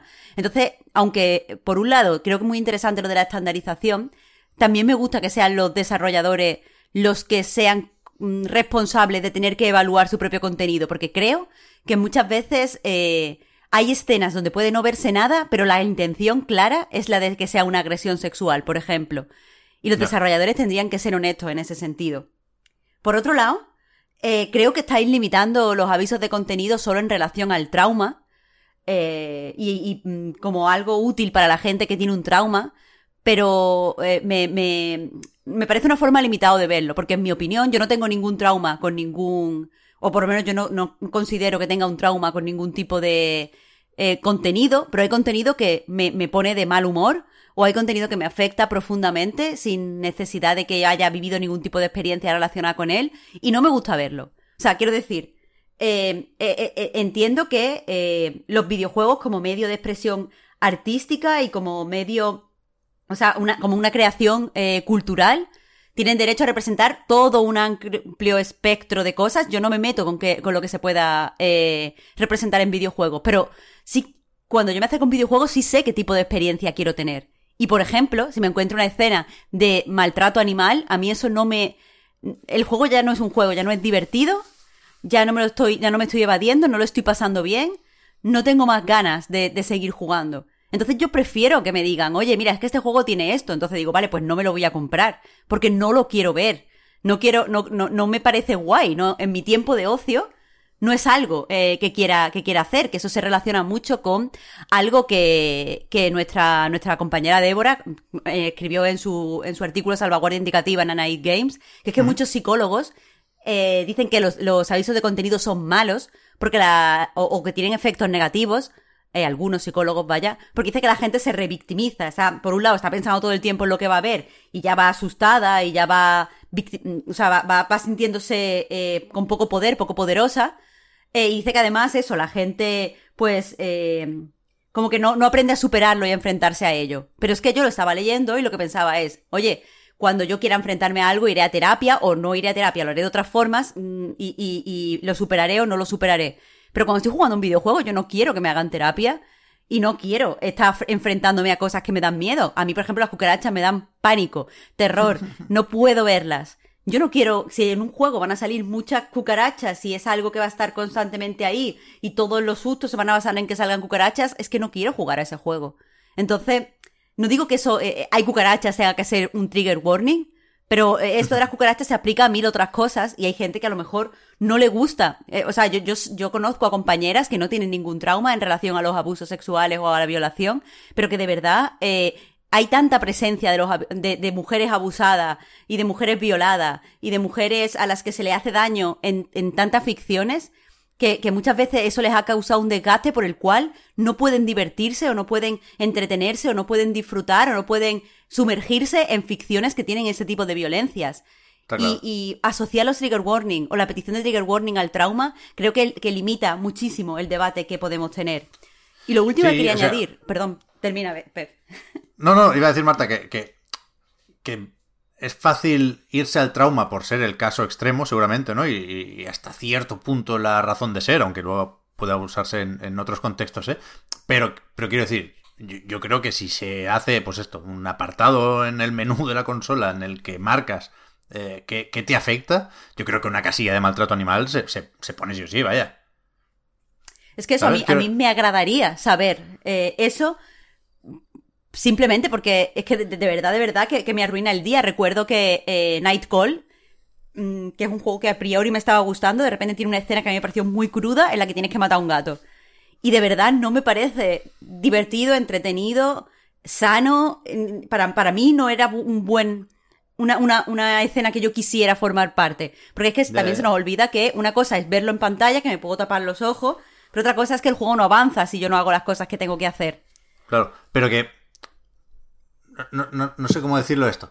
Que, que, para eso debería haber gente trabajando sobre el asunto, ¿no? Y, hmm. organizaciones o asociaciones o comités o, como queramos llamarlos, pero no nos olvidemos que los organismos de clasificación por edades no miran la carátula, ¿eh? Que cuando nos reímos de cómo describen X juegos desde la SRB, por ejemplo, en Estados Unidos, al final es gente que se ha pasado el puto juego y ha dicho, cuidado, eh, le pongo Adults Only o Peggy 18 o lo que toque por estas escenas en concreto, porque aquí se dice eso. Quiero decir, que por supuesto implica un trabajo, y ya se hace, el, detectar estos momentos conflictivos en los juegos, ¿eh?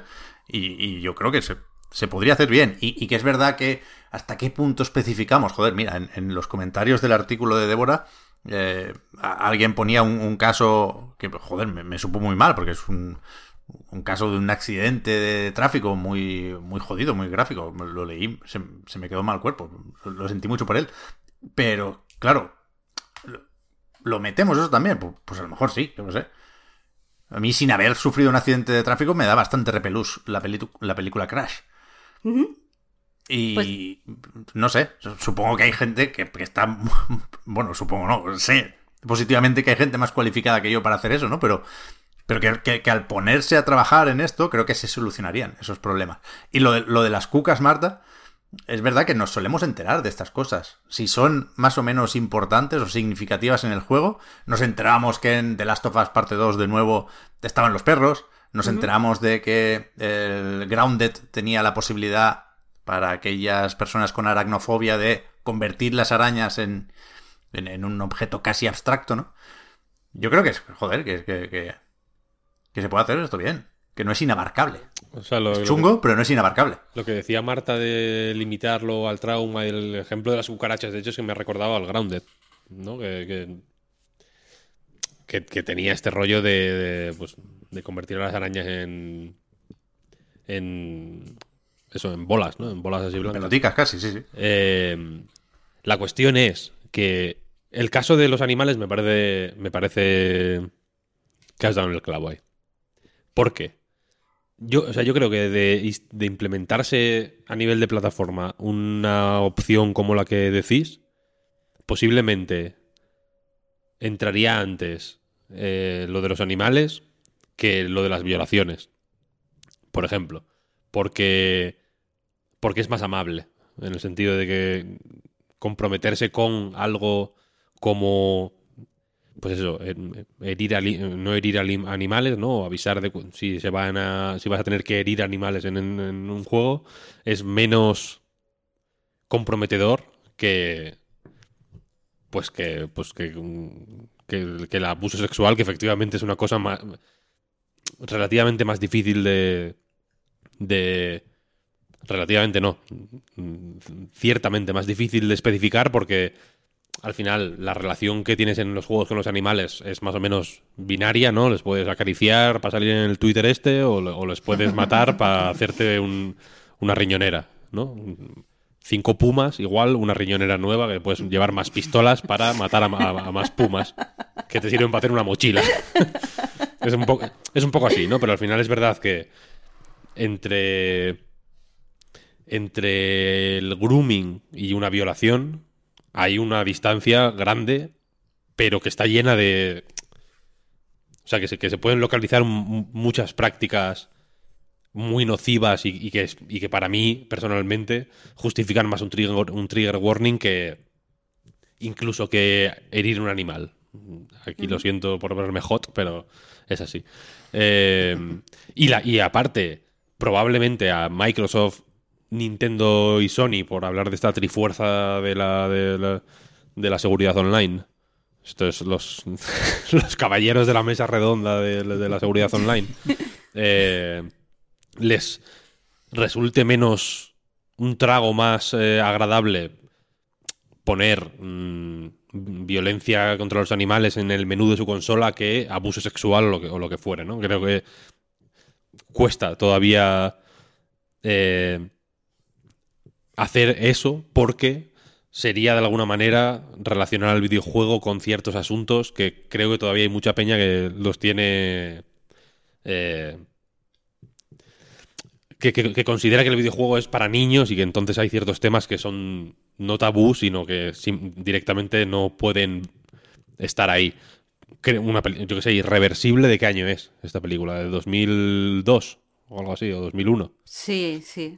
Y es una película que Trigger Warning mm, es eh, horripilante, ¿no? Su, valor es eso. Es, y, no, lo digo de forma cínica o lo que sea, sino que literalmente su razón de ser es esa, es ser mm, ya no desagradable, sino eh, violentamente incómoda, de una, de una manera que te, que te sacuda y que, y, que te, y, que, que de esta sacudida pues salgas como tengas que salir. En muchos casos probablemente peor, en muchos casos quizá hayas aprendido algo o hayas empatizado o, te haya dado que pensar. Pero es una película muy antigua, quiero decir, ya tiene 20 años.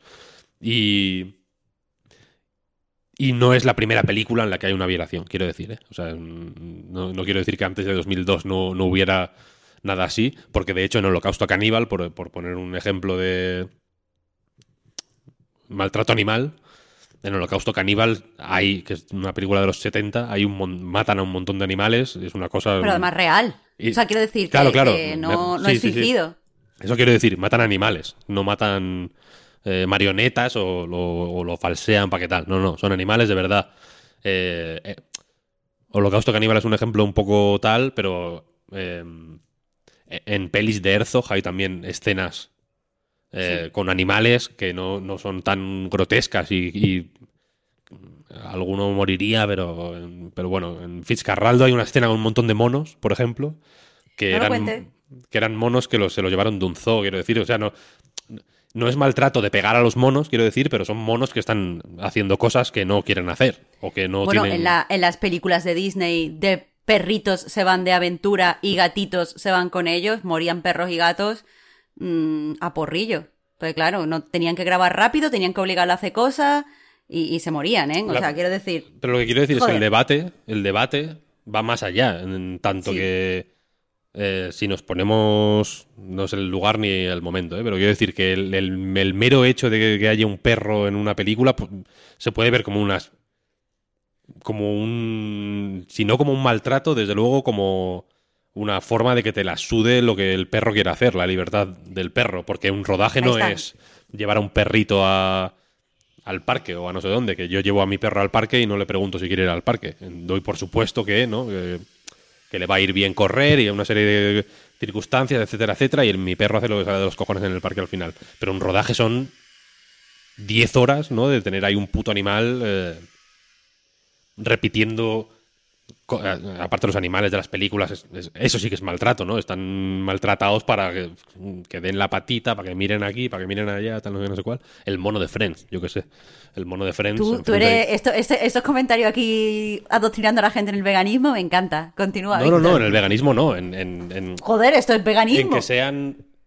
En que sean conscientes de que, pues de que de que, maltratar no simplemente es, o no simplemente tiene por qué ser arrancarle las tripas a una serpiente para hacerte unos mm. zapatos, más tres de velocidad. Eh, puede ser, hay, hay, muchas cosas, quiero decir.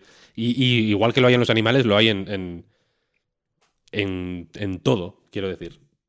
Y, y la cuestión es que si, yo, en mi opinión, retomando el hilo, que me he ido mucho por las ramas, si el yo creo que hay una delgada línea en el trigger warning eh, que si la cruzas lo banalizas y haces, y haces que sea, si no risible, sí más fácil eh, desmontarlo o, que paguen justos por pecadores. Quiero decir, eh, y, por eso y por eso quiero decir que a mí un trigger warning de una violación, por ejemplo, me, me parece más que razonable, aún eh, idealizando esta posibilidad hipotética de que no hubiera trigger warning y de que ese momento, como una especie de pues de paranoia que tengo aquí por el arte puro, ¿no? de darle a ese momento la potencia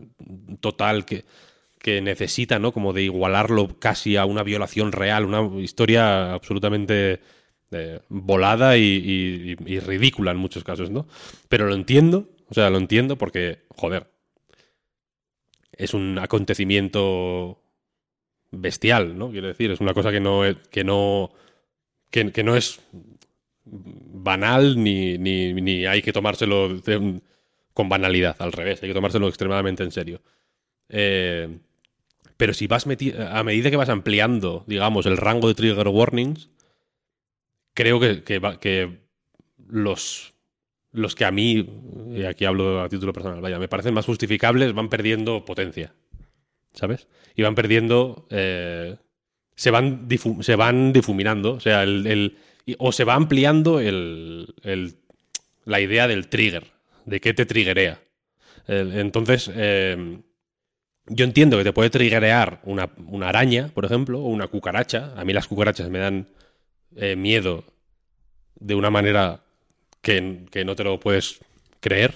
O sea, cuando, estaba, cuando vivía en Barcelona, tuve un trabajo en una agencia de publicidad. Y el primer día de trabajo llegué tarde, como una hora tarde a trabajar, el primer día, ¿eh? Porque había una cucaracha en la cocina y me, y me metí en el balcón y estuve como dos horas en el balcón porque no me atrevía a meterme. Me dan mucho miedo las cucarachas. Eh, pero entiendo que un trigger warning de cucarachas es banalizar los trigger warnings del resto de. del resto de cosas eh, que pueden ser más graves. En el, caso de Grounded, creo que el modo aracnofobia este se le hizo demasiada bola.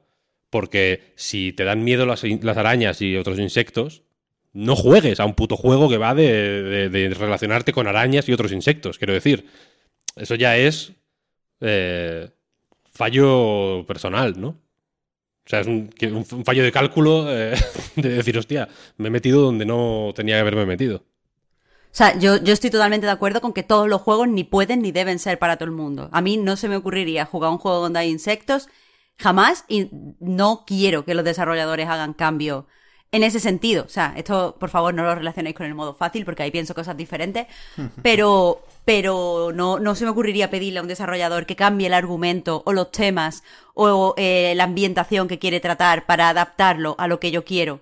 Pero sí, pero creo que cuando hablamos de trigger warning estaban hablando de que me avisen de que esto está. Quiero decir, que avisen de que hay una araña gigante es algo diferente a pedir que cambien esa araña gigante.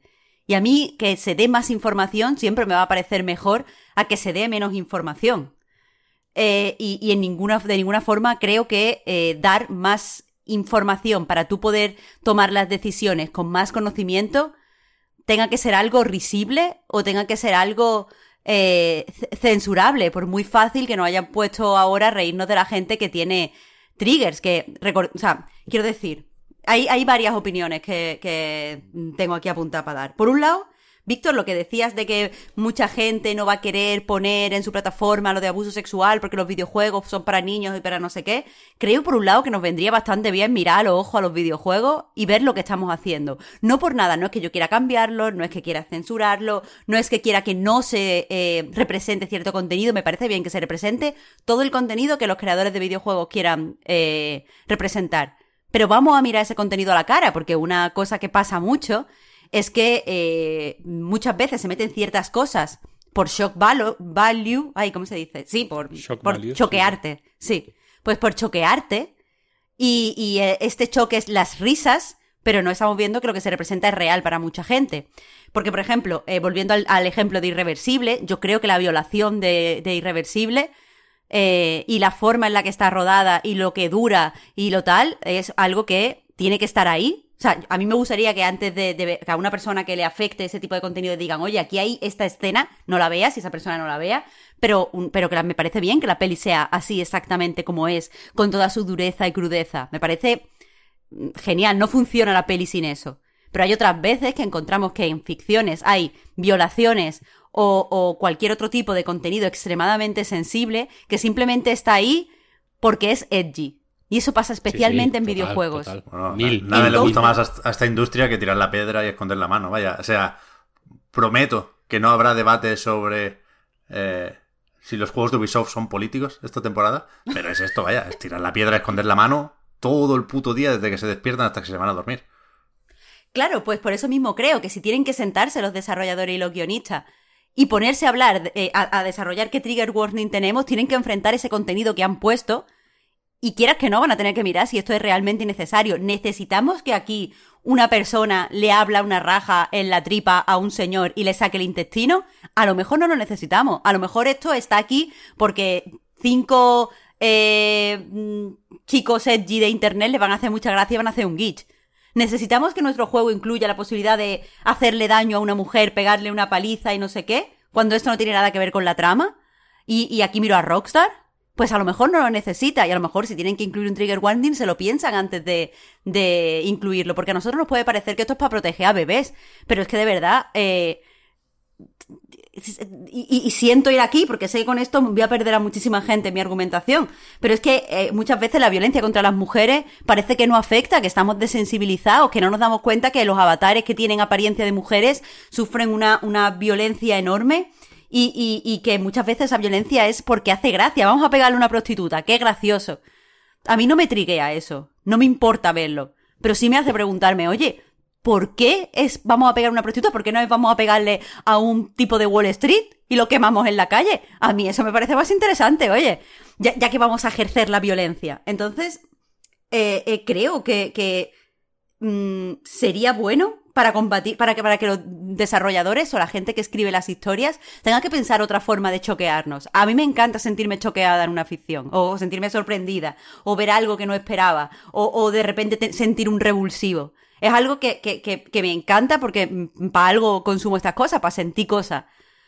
Pero que al final, eh, eh, muchas veces eh, veo que estos revulsivos siempre son violencia contra gente que se parece a mí, eh, violencia que muchas veces ni siquiera la estoy yo misma eh, viendo como violencia porque estoy absolutamente acostumbrada a ver estas cosas y violencia que hace daño a muchas mujeres que han estado en esta situación. Entonces, eh, quizás, quizás nos venga bien los trigger warning para revisionar qué estamos haciendo y por qué lo estamos haciendo y para poner nombre de, oye, mira, Rockstar, cuando tú aquí mm, admites que se le pegue una paliza a una sufragista y se la tira a los cocodrilos, ahora vas a tener que poner que en tu juego hay violencia contra las mujeres.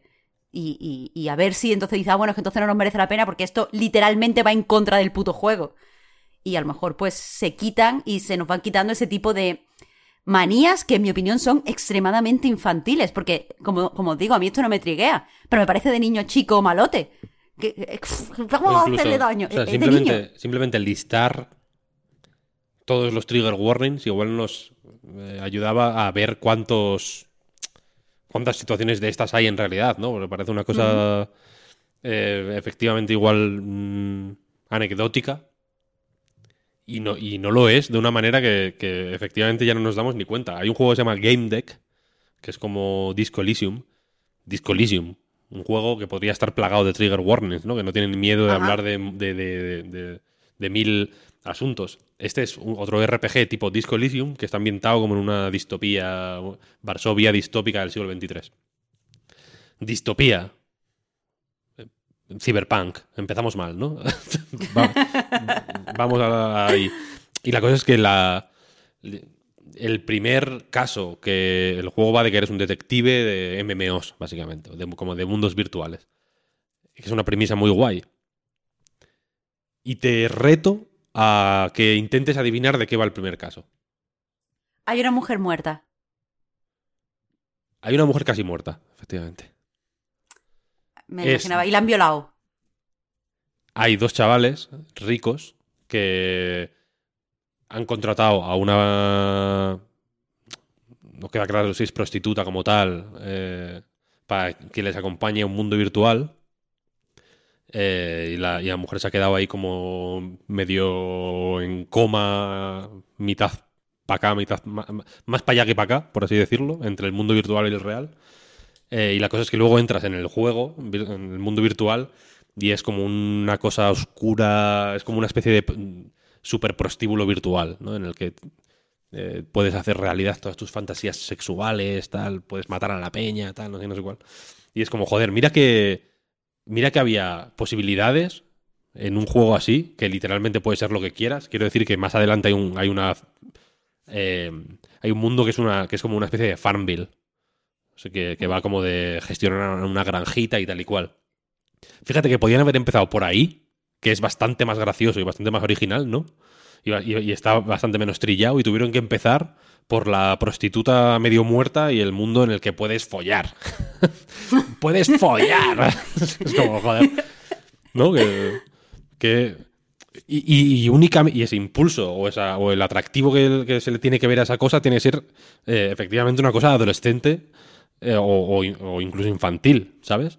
De estoy accediendo a un mundo que no es el, el mío. Y, si se. Y yo creo, y aquí está la cosa dura, vaya, que si se redunda tanto en estas. en estas mierdas edgy, igual es porque la mayoría de la gente que consume videojuegos es adolescente física o mentalmente, quiero decir. ¿Sabes? Igual realmente puede haber un irreversible en el cine, pero no en videojuegos, porque la peña que los consume realmente no está preparada para ello. Yo a veces me lo pregunto, ¿no? En realidad, porque eh, para la cantidad de temas interesantes que hay en The Last of Us 2, por poner un ejemplo muy popular, no hace falta irse a juegos mm, medio, medio underground. Eh, a mí me flipa los, superficiales que fueron todos los debates hmm. con ese juego. ¿Sabes? Hmm. y, la cantidad y la, y la insistencia, igual es simplemente insistencia. ¿eh? Internet, yo ya sé que Internet no es el mundo real y que ahí hay una descompensación jodida que nos, que nos nubla la cabeza. Pero la, la insistencia con la que se daba vueltas a ciertos asuntos escabrosos que ocurren en The Last of Us 2 eh, de una forma, pues eso, superficial y, tonta y, y a veces incluso... Eh, joder, de manera misógina y homófoba. Y, y, por eso me pregunto simplemente. No sé si hace falta más mm, trigger warnings o más eh, educación para los padres. Porque al final el PEGI está, el trigger warning está, es un poco para todos los públicos, ¿no? Está, está entiendo, dirigido a cualquier eh, a cualquier persona que acceda a un contenido, pero el, y el PEGI es una cosa para padres, ¿no? Por eso, el, por eso igual está la araña que decía Pep antes. Esta araña es como que hay cosas que dan miedo. Hay niños pues que igual tienen miedo y... Y en, ese sentido entiendo que ponerle la puta pegatina de la araña al Resident Evil Village, por ejemplo, es tonto. Es como, no le compres esto a tu hijo que tiene nueve años y que tiene miedo de un episodio de Barrio Sésamo que, que Epi Blas ¿no? se quedan sin luz en la casa. Si le da miedo eso, Resident Evil Village, no recomendado. Si hay algún padre en esta situación, le doy aquí mi review. Entonces ahí, ahí igual es redundante y, quizá efectivamente... Ahora me estoy volviendo pro trigger, pro trigger warning. Igual ahí efectivamente es más, es mucho más útil si de utilidad va la cosa, eso, ¿no? Especificar concretamente qué, movidas hay. Partiendo de la base de que ese juego ya no es para tu hijo y que da miedo, efectivamente, eh, pues igual, igual va mejor especificar eso. El cómo y el dónde, pues ya no lo sé, ¿verdad? A eso iba, que, no, sé, no sé qué pensar. Pero mira, por ejemplo, voy, a poner un ejemplo. Voy a poner un ejemplo concreto. En el Gran Lebowski, por ejemplo, eh, hay un secuestro. ¿No? Que luego se utiliza con fines cómicos. Eh, primero se utiliza con fines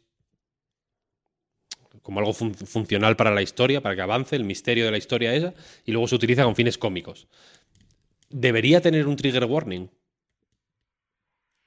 La pregunta es a quién afecta si eso es optativo de mirar. Quiero decir, yo creo que no debería. Yo, yo no, no, no encuentro en el Gran Lebowski nada a priori que te trigue más allá de tragarte de cenizas. De. O sea, que no me, gusta. En ciertas. Joder, en, algunos países que los secuestros son más habituales, pues igual puede. Sí, sí. Ser, no, un, no dudo. Ser, un trigger, eso quiero decir. Pues no, no dudo. Que, que, para mucha gente pueda ser un, un, trigger y mucha gente no quiera ver cosas de secuestro. Eh, personalmente creo que en el Gran Lebowski es difícil que te, que te genere algún tipo de ansiedad porque todo está hecho con unos... Eh, eh, no, no, es, no hay realismo, no, y el setting no pretende ser un setting donde el personaje sienta ningún tipo de amenaza, aunque no sé exactamente cómo funcionan los traumas. Por eso lo, pongo, lo pongo como ejemplo por eso, vaya, porque Boyfriend Dungeon tampoco es un juego mm, realista y, es un juego humorístico en cierto en cierta medida, bastante, ¿no? Pero, pero por eso mismo, dos cosas. Por un lado, creo que no, no hace daño tener un trigger warning que lo mire la gente que quiera. Por ejemplo, eh, no sé, en las mm, páginas web de las distribuidoras de las películas o, en las plataformas aquí en videojuegos, eh, de, unos mecanismos que podríamos debatir, pero que si está ahí optativamente y la gente lo mira, yo creo que, eso no hace daño a nadie y la gente, según su nivel de tolerancia al hecho, al secuestro en este caso, puede mirarlo y tomar una decisión en base a eso. O sea, quiero decir, a mí como espectadora no me afecta que alguien mire un trigger warning en referencia al Gran Lebowski. ¿Sabes? No, no tengo por qué, porque yo puedo, o sea, no, creo que yo soy la media de todas las cosas. Que yo pueda afrontar algo no quiere decir que otra persona lo pueda afrontar. Que yo esté dispuesta a hacer una cosa no significa que otra gente, esa solución sea la mejor para ella.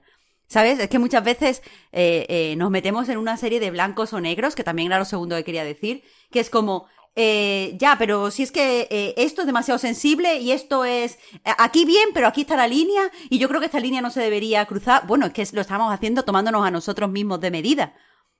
Eh, no hace daño que esté el trigger warning ahí. A mí no me afecta. Si otra gente eh, lo ve y se spoilea o decide no ver la película, eso es problema de esas personas. Yo no creo que sea un trabajo tan exigente que alguien eh, ponga que en su película hay un secuestro en una página web. No me parece que o sea, no, cuesta nada hacer una página web, no me parece que sea algo durísimo, y tampoco me parece que sea algo risible si alguien ni siquiera en un contexto cómico quiere ver un secuestro. Pero por otro lado, y en referencia a qué se tiene que meter o qué no se tiene que meter en los trigger warning, que esto para mucha gente parece que es algo fundamental, es como, bueno, pero ¿dónde ponemos la línea?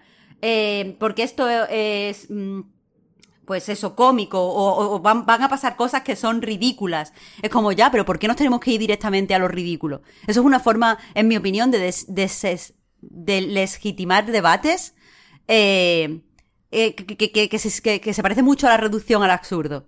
Quiero decir, eh, vale, nos podemos ir, eh, podemos hacer un cherry picking de este ejemplo, donde en la una película de pajares y exceso, donde tocan así el culo y tú dices, bueno, es que eso, si te lo hace tu jefe en la, en la oficina, es acoso laboral.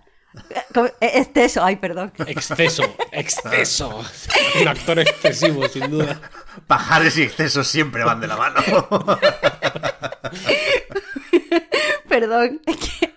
Disculpa, es que se me ha ido la pinza. Bueno, que eso, que podemos poner una peli así, donde alguien, un tío de comedia, porque es una peli de los 60, le toca el culo, o de los 70, le toca el culo a una señora, y eso es cómico, y no pasa nada. Eh, bueno, es que, claro, podemos irnos a ese ejemplo súper exagerado y decir que no sé qué y que no sé cuánto.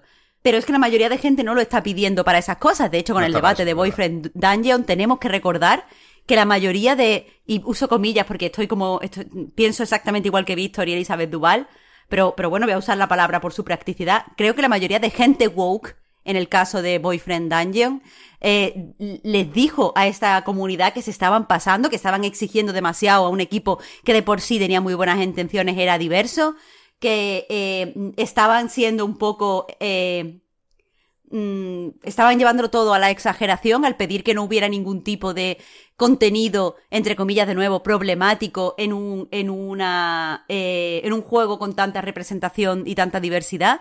Y, quiero decir que la propia, la propia comunidad de, gente que está a favor de los trigger warning les dijo a estas personas que quizás estaban pasando un poco y que no sé qué, porque normalmente la gente no, no, no llega a esos límites de absurdo donde nos vamos muchas veces a debatir. Yo creo que la mayoría de gente se refiere probablemente o precisamente a cosas como cuando juego a Cyberpunk 2077 me gustaría saber que me voy a encontrar con varias instancias de señoras asesinadas porque mm, por desgaste esto no me gusta o porque creo que el juego, en, mi opinión, por ejemplo, cuando yo veo que una ficción directamente va a hay una señora asesinada, ¿quién la habrá asesinado? A mí no me triguea, pero me da pereza. Es como, otra vez hay una tía que apareció desnuda en un sitio y ha sido asesinada y el tío ahora se va a super obsesionar a la mierda. Y no me apetece. O sea, no me triguea, pero si me entero no lo juego porque me da pereza, porque eres un puñetero vago si vas ahí otra vez.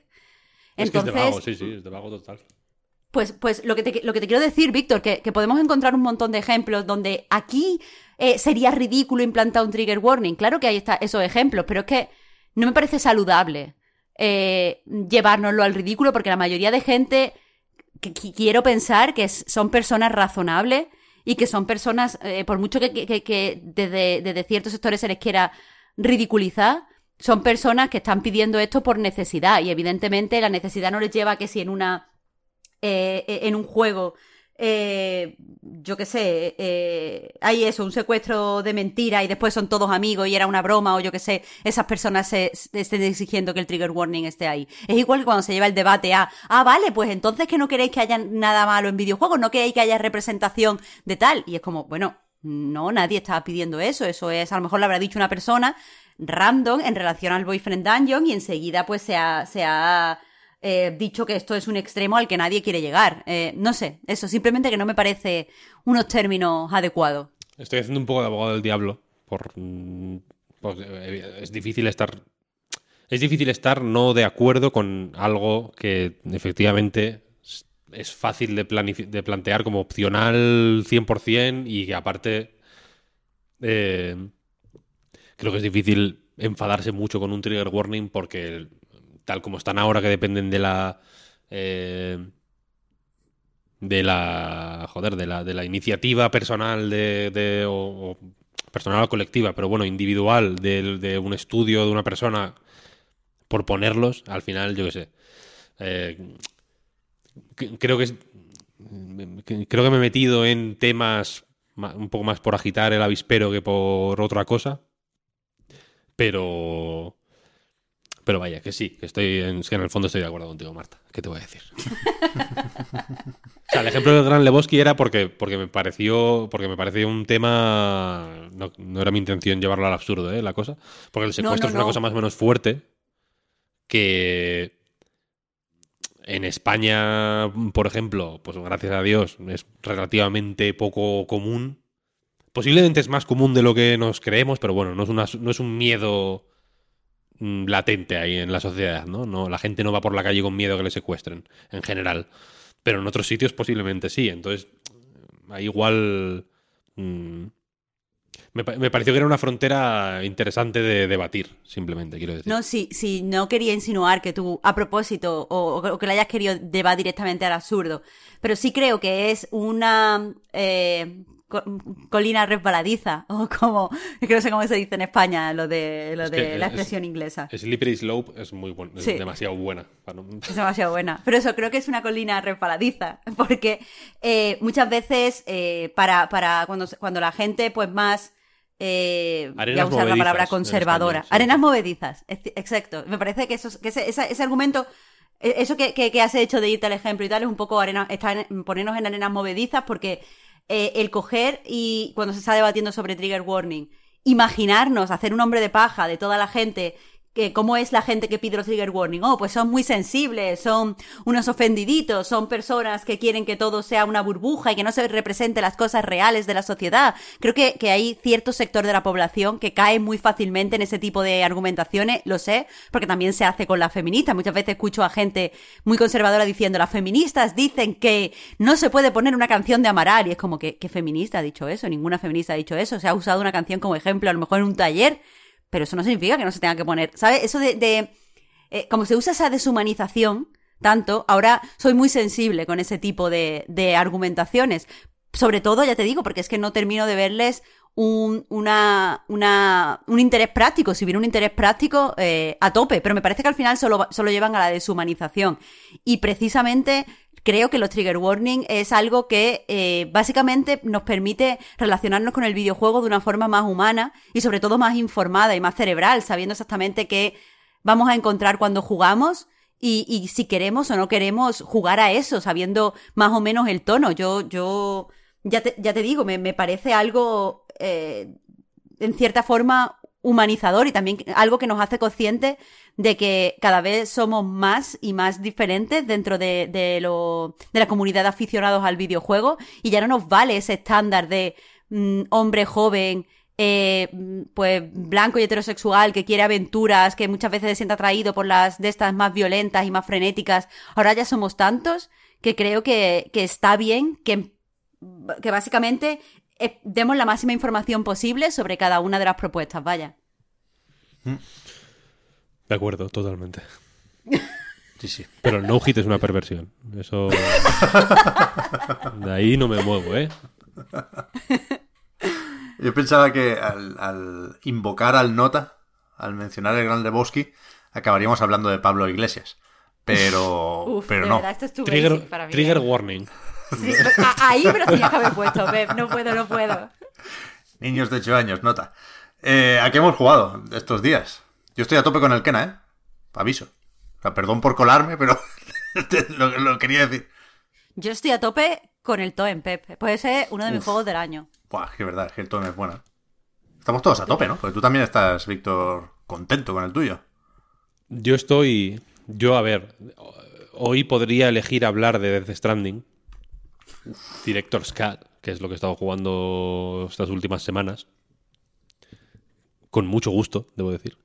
Pero yo sé que Hideo Kojima mm, apreciará que pase de Death Stranding Director's Cut para darle este, este tiempo que se me ofrece en esta tribuna a un juego más pequeño y que quizá puede necesitar más la atención, que es Bonfire PX, que es un juego muy bueno de puzzles, que es mejor que Death Stranding además. ¿Qué dices, hombre? Es muy bueno, yo qué sé. A la primera, sin director scan ni nada. Sí, sí, sí, no lo necesito, no lo necesito al final. algunos sí, algunos y otros no, yo qué sé. Esto depende del juego. Pues empieza tú mismo, Víctor. ¿De, qué va esto? Eh, un poco de contexto, si queréis. Eh, hay un juego, o sea, hubo, hay todavía, si vais a la eShop lo podéis comprar. Eh, cuando salió la Switch, una época muy efervescente, la eShop era una, una fiesta, ¿no? Todos los juegos mm, eran atractivos, queríamos jugar, tal. Uno de los que, en mi caso, sufrió esa... se benefició de esas circunstancias, vaya, fue uno que se llamaba Pipe Push Paradise. Es un juego que en otras circunstancias yo creo que no habría salido en casi ningún sitio, eh, pero que gracias a eso, a que la gente estaba ávida de, pues de reviews y de saber qué jugar en su Switch, que todavía estaba un poco, eh, pues en fin, eh, desvestida en ese sentido. Breath of the Wild dio para muchos meses, pero también está bien variar la dieta.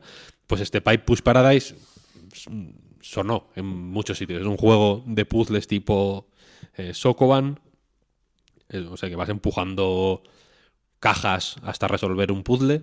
En este caso no son cajas, sino que son tuberías. Y la cosa va de enganchar, hay una tubería de la que sale agua y otra tubería en la que tiene que entrar agua, como una eh, macho y hembra, por ponernos así en este, en este rollo de, la, de la fontanería. Y tú tienes que, con distintos, con tuberías de distintas formas, algunas más simples, algunas con curvas, algunas tal, pues tienes que arrastrarlas eh, hasta conectar la de entrada y la de salida, básicamente. Eh, es un juego muy guay, muy, se hizo mucho hincapié en este juego, en que era muy difícil y tal y cual. Es un juego muy inteligente, eh, pero que, fue olvidado rápido, ¿no? la eShop se fue llenando, hay quien diría que se llenó más de la cuenta, y si en ese momento era una calita Mm, reservada donde estás a gusto porque hay poca gente, pronto se convirtió en, Marbella aquello y, ahora ya no se puede ni vivir. Entonces el juego simplemente pasó desapercibido.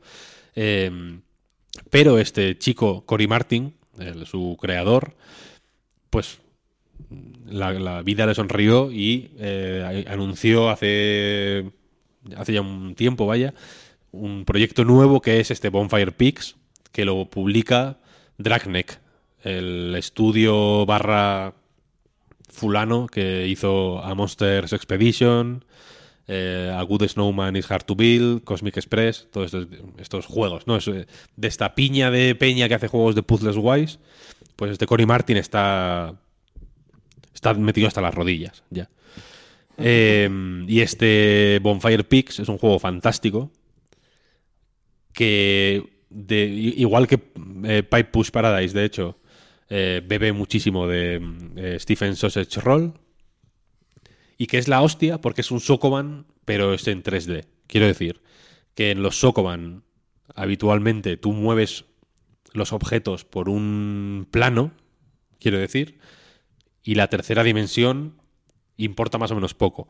Aquí, eh, el mismo diseño de los puzzles es muy tridimensional, en el sentido, para, que nos hagamos, en el sentido de, esto Jorge Cano, mm, el otro día puso un tuit, Jorge Cano de Vandal, eh, censurando el uso de la expresión en el sentido de. Sí, lo vi, lo vi. Diciendo que, por favor, pedía a la gente que hace podcast que dejaran de decir en el sentido de. Mm. Pero a ti te dejaba. Por ley yo puedo. Quedamos en eso. El resto no, por favor, dejadlo. Eh, en este Bonfire Peaks la cosa va de quemar unas cajas. Tú tienes. Eh, hay. En cada nivel, digamos, hay una hoguera en algún punto del nivel, una, hoguera muy tocha, como de de, de 3x3. Es, el juego es cuadriculado. Imaginaos que es una caja eh, formada por bloques, ¿no? pero la cosa va de cuadrículas al final. Es, Sokoban, es muy Sokoban en ese sentido. Esta hoguera es de 3x3 y hay X cajas en el, en el mapa. Una de ellas es, es, especial, es la que hay que quemar, que es una caja con tus cosas. Como que tienes que dejar. El juego va de dejar atrás el pasado quemando tus cosas. Eh, y para llegar normalmente, evidentemente, para llegar a la hoguera con la caja, ahí está el puzzle, ¿no? No siempre es tan fácil como coger las cosas y tirarlas a la hoguera, sino que tienes que recolocar cajas de maneras progresivamente más complejas para formar un camino viable que te permita colocar con tus propias manos la caja en la, en la hoguera o, en otras ocasiones, por ejemplo, empujar una caja eh, y, que y que esa caja empuje la otra y que caiga en la hoguera, cosas así. las soluciones se van volviendo más complicadas. La cuestión es que tu personaje es un personaje de pues de uno por uno de ancho, digamos, pero ocupa dos bloques en vertical, por así decirlo. Entonces, cuando coges las cajas, las coges, las subes uno para arriba, digamos. No sé si se está entendiendo lo que estoy diciendo. las cajas tú no las vas empujando por el suelo, sino que las coges, las elevas un bloque y así las puedes encajar, por ejemplo, en. Las puedes colocar encima de otra caja y tú siempre coges la caja que está abajo. Es decir, que si tú colocas una caja encima de otra, cuando coges ese grupo de dos cajas, los elevas uno para arriba, entonces la caja de, que estaba encima de la de abajo queda un bloque por encima de tu cabeza, por así decirlo. Lo tengo, lo tengo. Esta es la mecánica básica. Y a partir de ahí, la, como hacen este juego, este tipo de juegos habitualmente, la movida va en este de forma más. Eh, pues eh, la, gracia de Stephen Sausage Roll, uno de los motivos por lo que es como una especie de, de mm, cosa divina del mundo de los puzzles, es que en donde otros juegos suelen meter puzzles eh, de tutorial, por así decirlo, ¿no?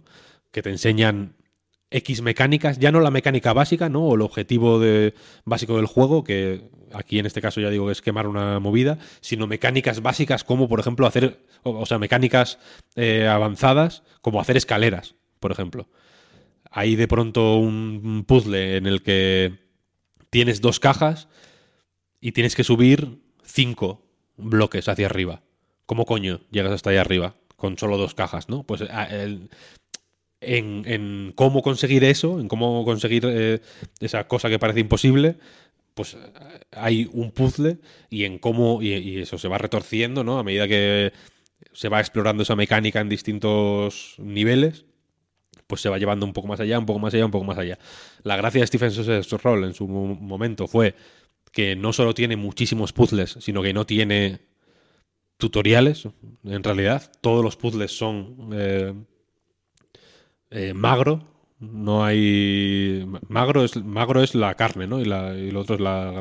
Magro y grasa. no lo sé exactamente cómo va eso.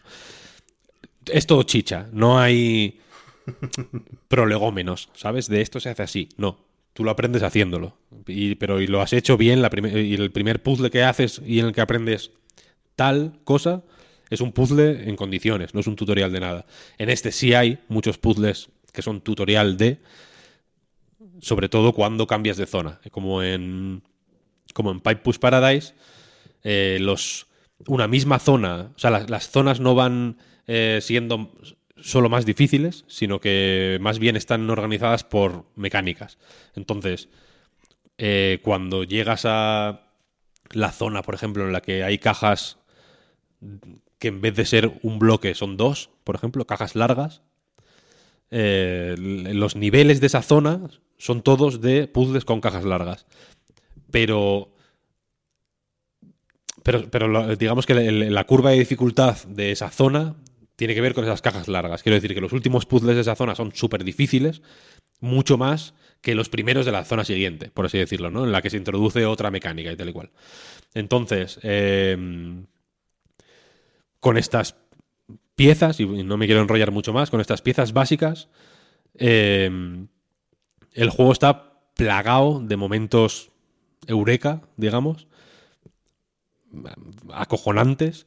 Hay poco hay poco tiempo muerto, quiero decir, casi todos los puzzles son finos, finos, finos. La temática y, cómo, y la ambientación, cómo está, digamos, vestido el puzzle, me parece fabuloso porque em, a medida que vas avanzando vas viendo como em, retazos de, una vida que no sabes si es la tuya, si es de otra persona. Digamos que se hay una narración, no es una cosa que, que se meta mucho en la partida o que, o que sea principal para la experiencia, pero está ahí y ambienta de una forma muy guay, le da un toque muy eh, interesante a los puzzles. La música es maravillosa, los gráficos, sin ser una cosa eh, muy loca, son súper prácticos. Este, todo este rollo de que sean tan 3D los puzzles pues evidentemente implica que a veces hay que mover un poco la cámara, tiene que ser muy legible, no hay puzzles espaciales en el sentido de que de pronto gires la cámara como en el Capitán Toad, ¿no? Y que y veas, ajá, aquí hay una cosa que no sabía que estaba. Son puzzles mucho más claros que eso, pero desde luego hay que tener un cierto manejo de la cámara para a veces aclararte eh, y terminar de resolver ciertos puzzles. Y me parece, como dicen como se suele decir de las canciones de Miley Cyrus, me parece un banger este juego. Es una cosa. es un juego absolutamente fantástico. Mm, contenido, no es especialmente largo, pero desde luego no es breve. A mí me ha durado como 12 horas, una cosa así. Eh, tiene. Creo que 50 puzzles, más o menos. Pueden sonar a pocos en un juego como Boxboy, que el 90% de los puzzles son tutoriales. Pues serían pocos, pero aquí hay eh, movida, hay mandanga fina. Así que eso. Mm, extremadamente recomendable. Está en todas las plataformas, en PC, en, Play, en Switch, en todos los lados. Si os gustan los puzzles, para adelante. Lo estaba mirando, Víctor, perdona, creo que no está en Xbox. Efectivamente, Switch, Play 4, Play 5, Steam, Epic Games Store y itch.io. Y en la mayoría, las que he podido comprobar ahora rápido, ¿eh? supongo que será en todas estas plataformas, hay demo. Con lo cual, ah. antes del día 30 se puede probar y lo voy a hacer. Sobre todo para esta parida de los bloques para arriba, un, bloque para arriba, un bloque para abajo, me lo, he explicado de una manera súper rocambolesca. Es mucho más simple que, que todo eso. Y lo usa de formas muy, muy, muy, muy, muy, muy inteligentes. Mola mucho.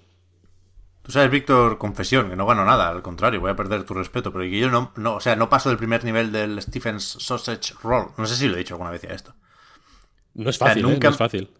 Nunca me lo he, nunca me lo he puesto mucho, mucho rato, ¿eh? Pero la vez que lo probé, en plan, bueno, es imposible.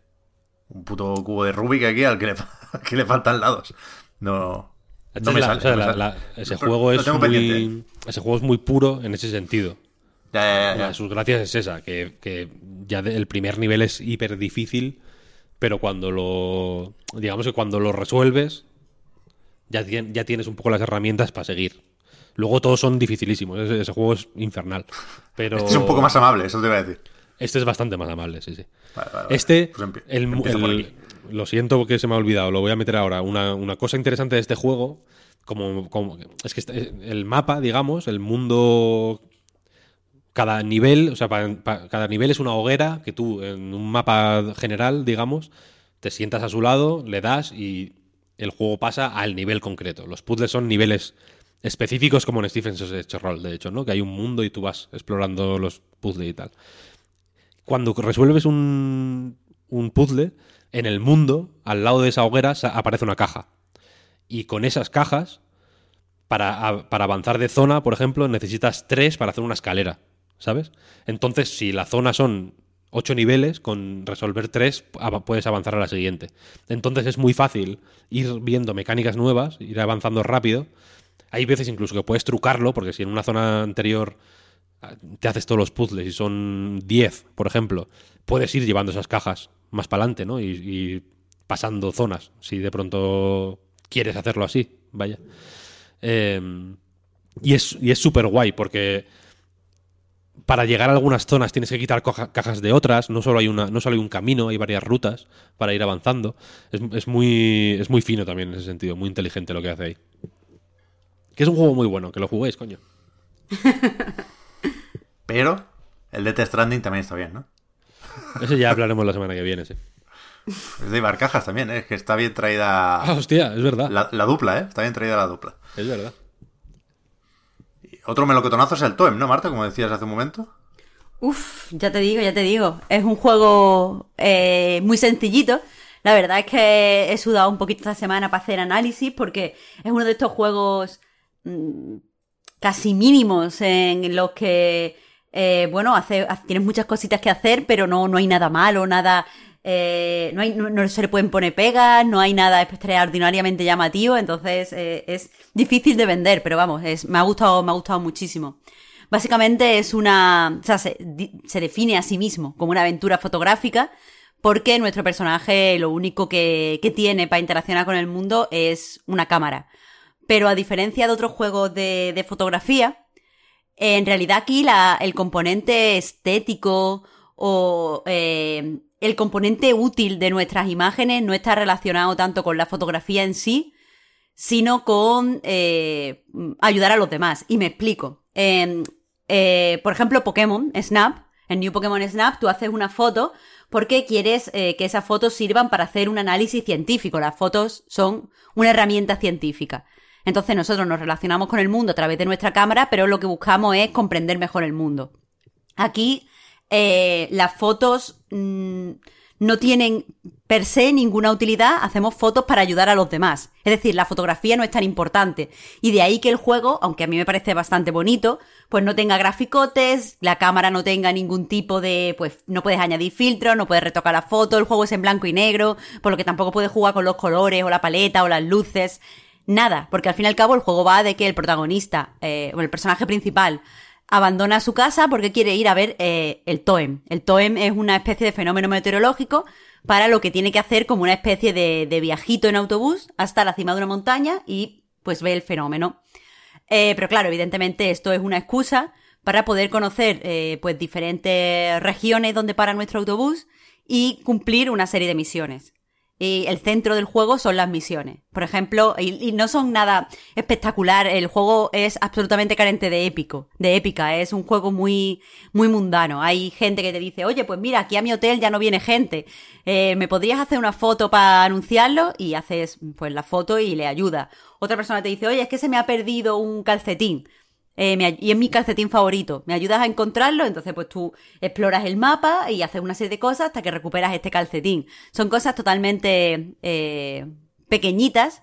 Lo que pasa es que eh, el ritmo, la forma en la que te piden estos encargos y exploras el mapa se complementan extraordinariamente bien. Entonces, eh, todo el tiempo que estás, mm, entre, o sea, por, por, decirlo de una forma directa, dando vueltas, en realidad todo el tiempo te está generando mucha satisfacción. Estás siempre viendo cosas nuevas, siempre prestando atención. Ahora te han dicho que tienes que encontrar no sé qué seta. Entonces, cuando pasas por la zona ya no estás mirando las mismas cosas o mm, bueno, esto, esto que acabo de ver aquí en realidad puede ser algo útil para el encargo ese que me hicieron al principio de la llegada y todo eso se, se complementa muy bien. Es un, es un juego en el que siempre te da la sensación de estar haciendo cosas, es muy difícil que te ataques.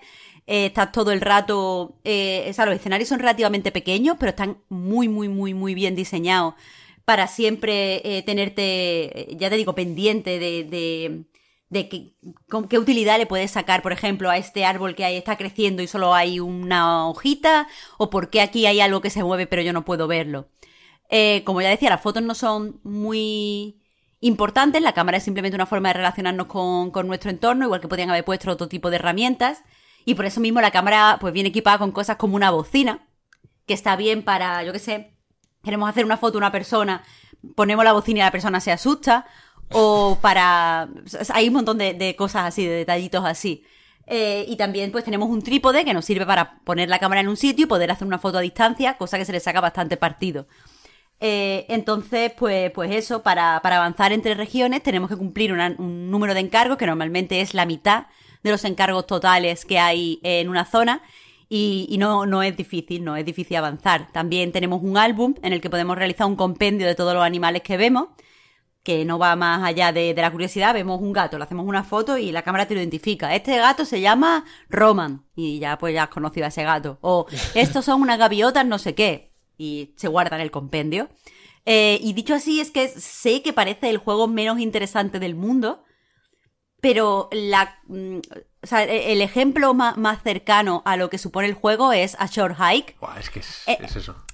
Es, lo mismo, o sea, eh, en a Short Hike tienes que llegar a la cima de la montaña para eh, hacer una llamada, recibir una llamada telefónica, pero eh, lo interesante es el viaje que vas haciendo hasta que llegas arriba y cómo vas conociendo a diferentes personas y les vas ayudando y vas consiguiendo eh, pues, pues diferentes plumas en ese caso que, necesitas para avanzar.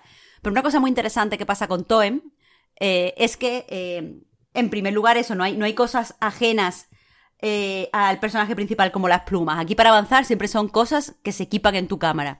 Y eso me parece mucho más inteligente y mucho más inmersivo. Pero aparte, y aunque eh, adoro absolutamente a Short Hike, una cosa que me ha gustado de Toem es que no necesita llegar a los puntos de dramatismo del juego para eh, representar el cambio en el protagonista, el cambio que el viaje ha supuesto en el personaje principal. El personaje principal es absolutamente plano y sin embargo la forma en la que nosotros lo percibimos al principio que al final, tras volver a nuestra casa, porque ya os digo, el juego es absolutamente carente de épica, vas al sitio, ves la cosa y vuelves a tu casa. Eh, pero la forma en la que lo percibes es diferente y la verdad me resulta muy interesante eh, el hecho de no necesitar conflicto o no necesitar una escena eh, dramática para tener un clímax final. Y creo que esa es una de las cosas por las que tanto me ha gustado Toem. Y creo que no puedo decir nada más sin ya spoilear, porque es que es tan sencillo. Bueno, sí, puedo decir que se juega muy bien en Switch, porque hoy que hemos empezado eh, levantando la duda con respecto a la consola de Nintendo, pues está bien asegurar que esté en Switch, sí. Cuando, cuando se puede hacer, hay que hacerlo. Claro. Totalmente. Yo voy a decir algo muy fuerte aquí. Uh. Preparados, Víctor Marta. Ojo. Alguien lo comentaba en Patreon. Creo que igual podemos repescar esto luego en la prórroga o, lo damos por comentado aquí. Pero yo creo que este subgénero, el del paseillo costumbrista, es ahora mismo el mejor. O sea, número uno. ¿No? Es, el, estoy, de acuerdo, estoy de acuerdo, tío. Es el, post-Metroidvania. O sea, es definitivo. O sea, yo estoy tan a favor de esto que por Dios es responsabilidad de todos mantenerlo y cuidarlo y no quemarlo. Porque yo, voy loco con el ton, te lo juro, ¿eh? Yo estoy de acuerdo. yo estoy de acuerdo. Fascinante. Y fíjate lo que te voy a decir. La semana que viene, el debatito que vamos a tener, que lo vamos a tener, ya sabemos cuál es, vaya, está, está previsto, va sobre dos juegos que son mejores por lo que tienen de paseíto costumbrista al final. O de dos. Literal. Literal, son juegos que tienen mucho, pero serían mejores si fueran más paseitos costumbristas de los que son. Eso es. Eso es. Los juegos son los Judgment y Death Stranding. No, por no mantener aquí un misterio loco por, por, algo que tampoco tiene tanto. Pero es verdad que, de repente nos lo inventamos, ¿no? Y, seguimos la broma. Al final, dos juegos, ¿eh? Dos juegos. Yo me acuerdo cuando hablé cuando eh, inicié una sección en A Night que se llama Videomecum, sobre verbos, digamos, del videojuego, ¿no? Y la, tercera era caminar. Mm. Y, para, recabar datos y así un poco quotes y, ver cómo respiraba el asunto, eh, hice una encuesta por Twitter y tal y cual de, si la peña caminaba en los juegos en vez de ir corriendo a todos los lados, que, que es lo que se suele hacer, vaya. Y, y literalmente Yakuza y Death Stranding de, con una distancia abrumadora fueron los dos juegos que más mencionó la peña. De, juegos en los que les gustaba caminar. Por motivos distintos, ¿no? Death Stranding es muy, muy diferente a los Yakuza, los Jasmine por extensión, ¿no? Como spin-off. Eh, pero es verdad que lo, más guapo, sin duda, de, los Yakuza es el paseíto. Pues, Víctor, por no meterme en el debate que ocupará la semana que viene, sí que te digo que en Toem son tan, tan conscientes de que eh, tú has venido aquí a darte un, un paseíto costumbrista y, y hablar con la peña y estar de chill, que el juego eh, a lo largo de, la partida te va dejando diferentes zapatos. Al principio tienes unos, unos zuecos y vas lentito, después tienes unas zapatillas y vas un poquito más rápido y después ya te pones botas de escalada. Pero, pero el caso es que eh, el juego al principio te obliga a ir lento para acostumbrarte al, al ritmo, eh, para meterte en el cuerpo el ritmo que tienes que llevar. Así que desde luego sí que es verdad que hay algo ahí en andar. Yo este, o sea, este ya lo... En caminar, vaya. Toem le tengo muchas ganas, lo tengo ya de hecho, ¿eh? No lo he jugado todavía, pero lo tengo. Eh, me mola también que es más o menos corto, ¿no? O sea, no es un juego... Sí, yo tengo... Tengo todo el compendio de animales, tengo todas las misiones hechas, menos una, porque no sé cómo se hace y no lo quiero mirar. Y he jugado cinco horas. Ah, pues mira. Perfecto, perfecto. Me encanta. Me encanta. Pim pam. Sí, sí, sí, sí. Yo tengo muchas ganas, ¿eh? Yo es el, el siguiente que voy a jugar cuando termine Kena y Deathloop, que los tengo los dos literalmente al final. Y, y si queréis os hablo del Bridge of Spirits, justamente. Claro, claro, dale. No sé cuánta curiosidad queda, porque el día antes del lanzamiento estábamos todos un poco asustados, ¿no? Porque no había análisis, eh, no había códigos o, los tenía menos gente de lo habitual. A nosotros nos habían dicho que nos lo mandarían y después nunca más se supo. Había razones para, para sospechar o para mal pensar, en definitiva. Y, parece, yo, yo creo que no está resuelto del todo el misterio, pero parece que fueron todo circunstanciales o, desde luego no, no, creo que haya caso, no creo que escondiera nada Kena Bridge of Spirits, porque creo que es el juego que cabía esperar. Creo que, que no ha sorprendido ni para bien ni para mal. Si tuviera que decantarme por una de las dos opciones, te diría que para bien. Porque creo que, el juego busca eso, ¿no? Desde el primer momento busca no liarla. Busca ser un poco conservador, y aquí hay debates, un poco más de la cuenta, quizás sí, Creo que la gente que menos ha disfrutado del juego es por eso, porque eh, lo, ve con poca mordida. Pero yo creo que es lo que tocaba. Yo creo que es lo que tocaba. Y cuanto más juego, más me reafirmo en esa opinión. Creo que es uno de esos títulos en los que, aunque no guste, hay que empezar hablando de los gráficos. El otro día vi un, titular que me gustó, creo que era en VG247, que decía... Creo que no llegaba a ser análisis, que eran como unas impresiones. Decía, Kena Bridge of Spirits deja que eh, el apartado visual haga casi todo el trabajo duro. Y creo que es así. Creo que por mucho que te guste el juego sería absurdo no aceptar que lo mejor de Kena Bridge of Spirits es eh, la parte visual, los gráficos, la estética, la dirección de arte, porque supongo que ya lo hemos recordado entre todos las veces, las veces suficientes, ¿no? Pero eh, Emberlab, el estudio de desarrollo venía de hacer algunas, algunos cortos de animación. Se hicieron famosos con eh, aquel fan-made del Majora's Mask, que no sé si se intentó colar como remake o algo, alguien se lo llegó a creer, pero bueno, es un, es un corto de animación más o menos famoso de, de Majora's Mask. Se hicieron famosos entre, la, entre los gamers, vaya, pero son una agencia de publicidad que han currado con marcas tochísimas y tal. O sea que... ¿Ah, sí? Sí, sí, sí. Joder, pues yo eso ni lo sabía. Sí, sí. Pero, pero hay algo de, de eso también aquí, ¿no? Hay máscaras de madera.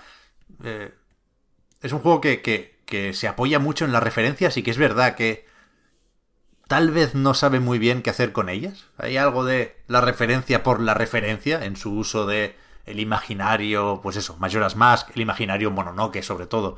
Es que no me, no me puedo enfadar porque la princesa Mononoke me parece la mejor referencia del mundo.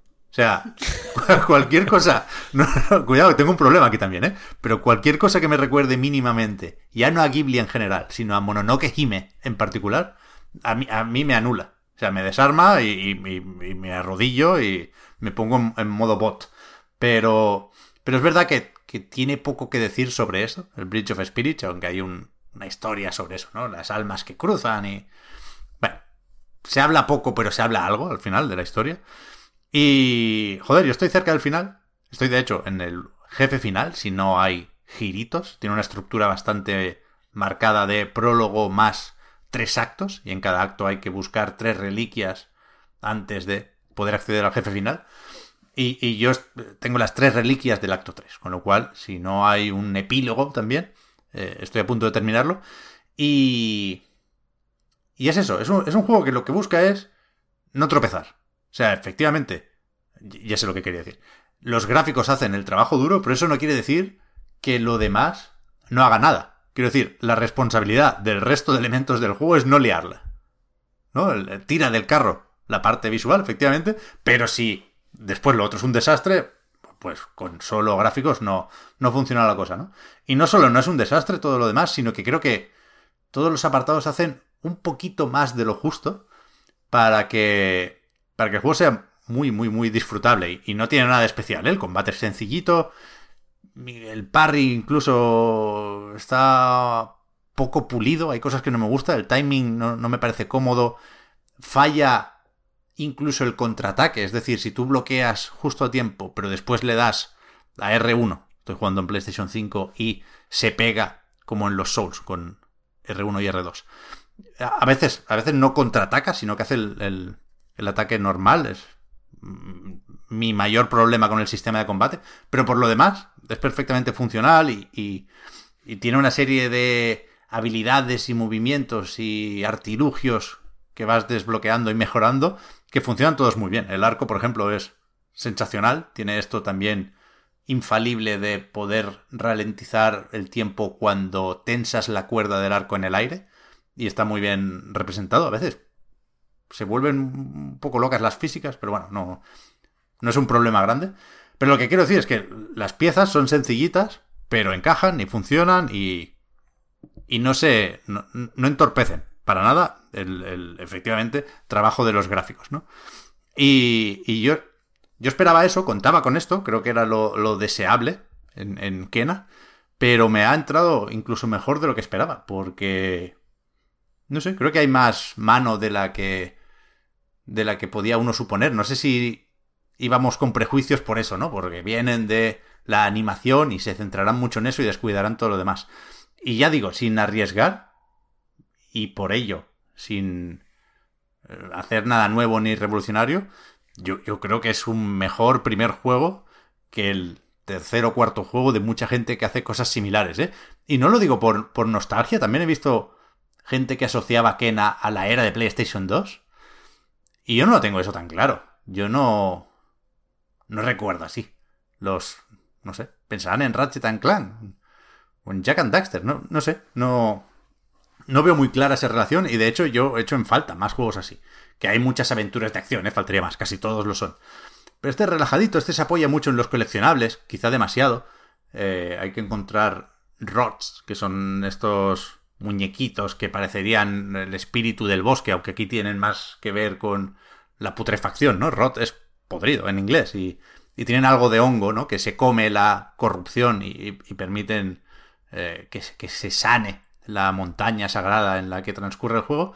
Y, tienen algo de Pikmin también. Tú vas coleccionando a estos personajillos y te sirven para mover objetos y, y, colocar piezas para que puedas cruzar un puente o se integran bien, eso sí está muy guay, en el combate, ¿no? Y de, repente si tú tienes un, golpe cargado con el bastón, pues le puedes sumar aquí el efecto de los rods y, y convierten el, bastón en un martillo. Y entonces la dinámica del combate es cargar la energía que te permite usar estas habilidades especiales.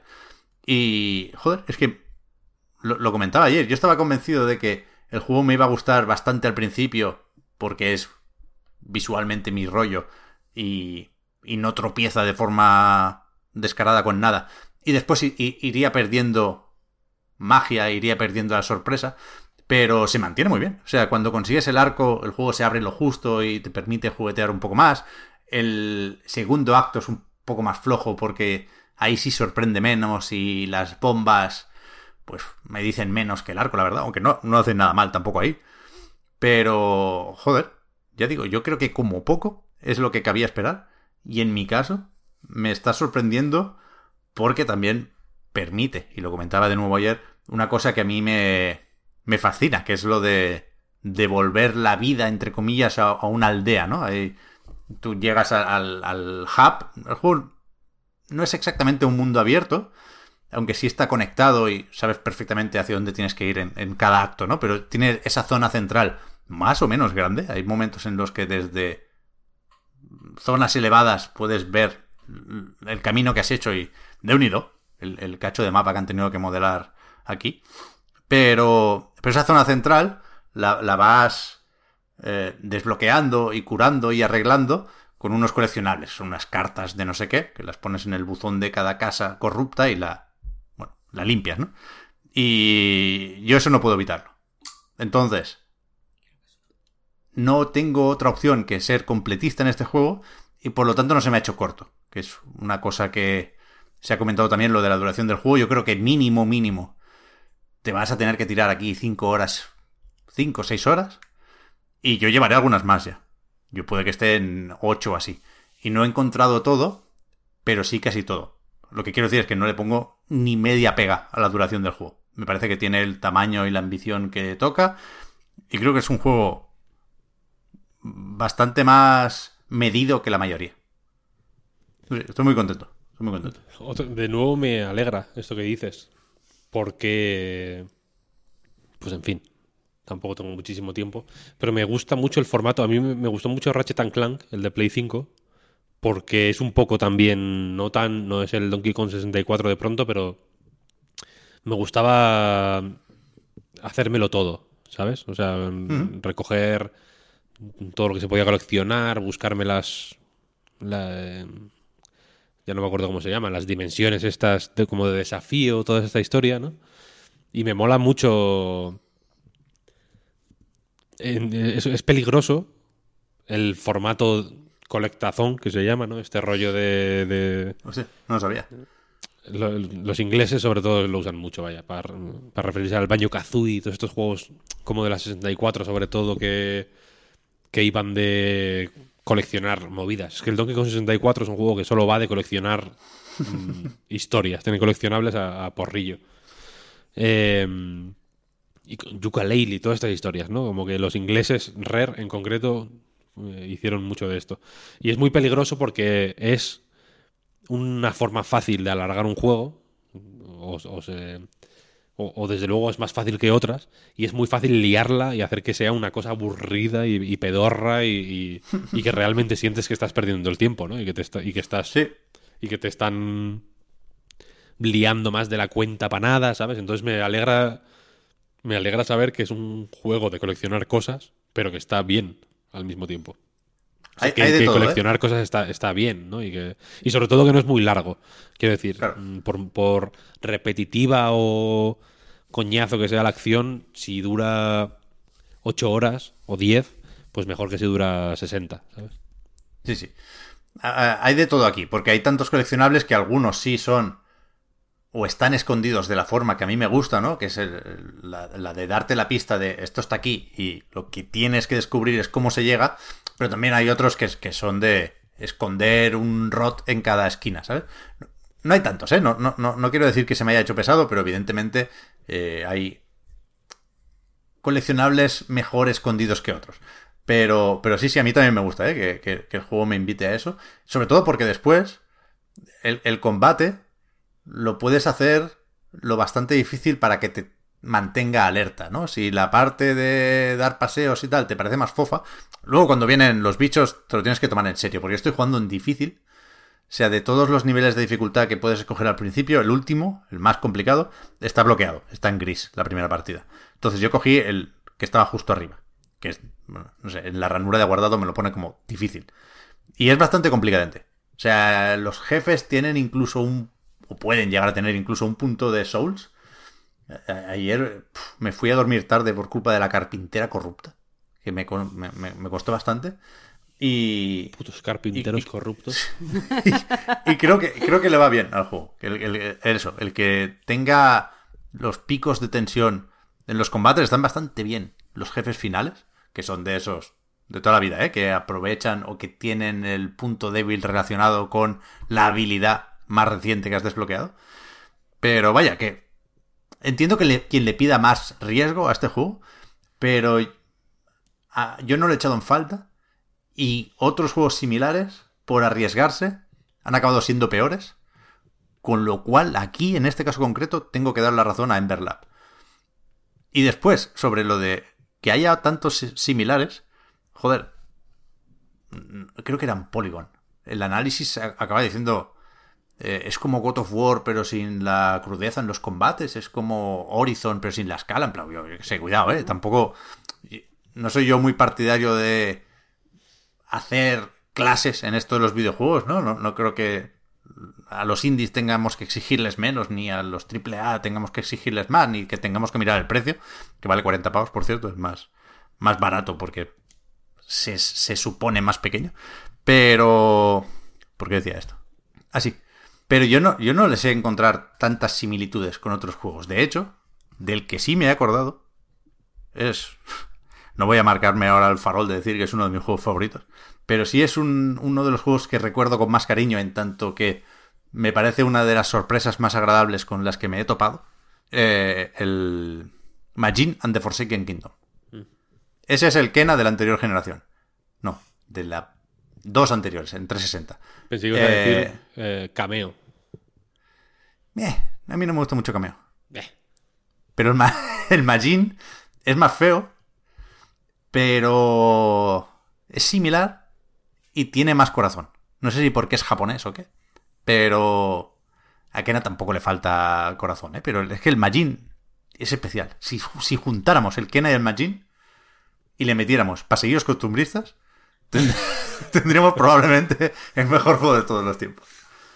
Pero vaya, yo recomiendo mucho el Kena. Si os ha llamado la atención en algún State of Play, creo, a mí me parece relativamente difícil pensar en, en, que te decepcione el juego.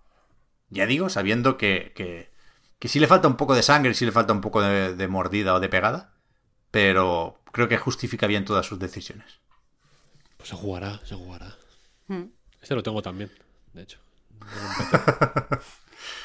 y ya está. Yo, yo, estoy, estoy seco, estoy sin, sin nada más que contar. Estoy pensando ya, de hecho, en los juegos que salen o mañana que es 24 de septiembre y que salen bastantes juegos. O la semana que viene. O en el Nintendo Direct de esta madrugada. ¿Te has, llegado a olvidar en algún momento? ¿O has estado contando las horas todo el rilo, Pep? He estado pensando bastante en Bayonetta. No sé si escucháis la radio, que es una cosa muy boomer. Yo lo hago. Los anuncios de la radio son lo mejor que hay en la vida porque son tan terriblemente malos que, algunos dan la vuelta y son brillantes. Por ejemplo, eh, voy a hacer el anuncio, esto es un anuncio gratis, free publicity. Hay una empresa que se llama Compramos tu coche. ¿Conocéis el anuncio de Compramos tu coche? Sí, pero también lo tienen en la tele y sale gente como random. No, porque no, no, no, no, no. En la radio que es un medio mucho más limitado en ese sentido, el anuncio es compramos tu coche, compramos tu coche, compramos tu coche, compramos tu coche, compramos tu coche, compramos tu coche, compramos tu coche, compramos tu coche. Entonces están así como 20 segundos. Es absolutamente imposible que, lo evites, o sea, no, eh, estás escuchando a la, SER, no sé qué. Yo, es que solo escucho Radio Nacional porque no hay anuncios, precisamente. Pero en la SER, que hay anuncios a, porrillo, pues cuando yo qué sé, está la Está la publicidad, pues desconectas hasta que vuelve el programa. Es, más fácil desconectar en la radio, en la tele, me da la sensación. Pero con ese anuncio no se puede. Es imposible. ¿Cómo vas a, cómo vas a desconectar? Es, te saca los nervios. Al final. Es un anuncio que te produce síndrome de Estocolmo, trigger warning, síndrome de Estocolmo, porque, porque te sientes secuestrado eh, psicológicamente por él y aprendes a apreciarlo, te hace gracia. Piensas, joder, vaya puta mierda de anuncio, luego dices, te ríes la siguiente vez, ¿no? En plan, el anuncio de mierda este, y luego piensas, son unos genios. Lo han hecho. lo han vas solo por tu casa, tú. Compramos tu coche, compramos, tu coche. compramos tu coche. Luego, si quieres vender tu coche, ¿dónde cojones vas a ir? es, que no, es, que no, te dejan alternativa. Eh, te, vuelves loco en ese sentido. Entonces, yo, lo que quiero hacer es. Voy a, voy a poner un temporizador, a ver. Eh, dejadme que encuentre un temporizador. No lo haces, ¿eh, Víctor? Temporizador. Temporizador online. Mi móvil no funciona, Marta. Lo siento, pero. Ah, es verdad, se me había olvidado la raja. Eh... 20 segundos, venga. Voy a hacer. Eh,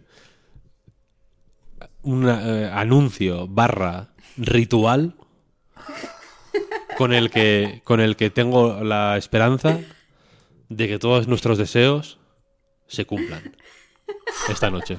Estoy nervioso, eh, te lo juro. 20 segundos. Un montón. Dale, dale, dale, dale. Venga. Una, dos y tres.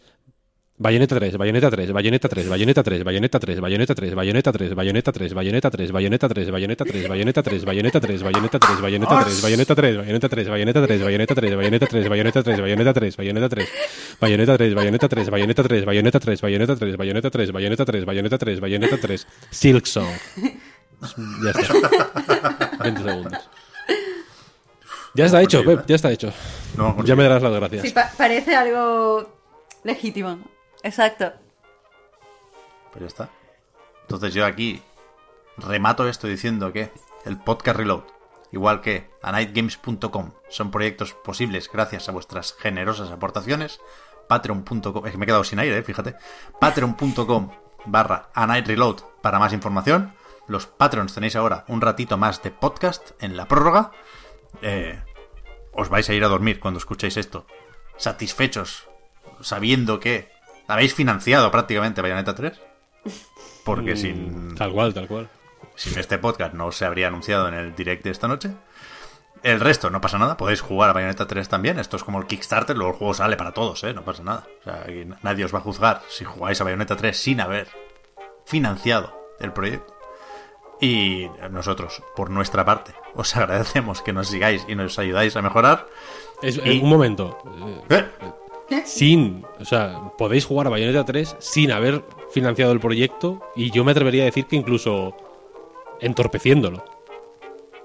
O sea, no financiando el podcast Reload, no, no apoyando su creación, casi están poniéndole palos en las ruedas de Platinum Games. Es mi opinión, vaya, es una opinión personal totalmente, ¿eh? No, digo que sea mejor ni peor. A lo mejor ellos quieren Babylon's Fall, Víctor, no lo sé, yo tampoco. Eh, igual, igual. No sé, Game as Service. Eh, solo me faltaba daros las gracias a Víctor y a Marta por haber estado aquí una semana más. A, ti, Pep. Hasta la próxima. chao. chao. Hasta luego.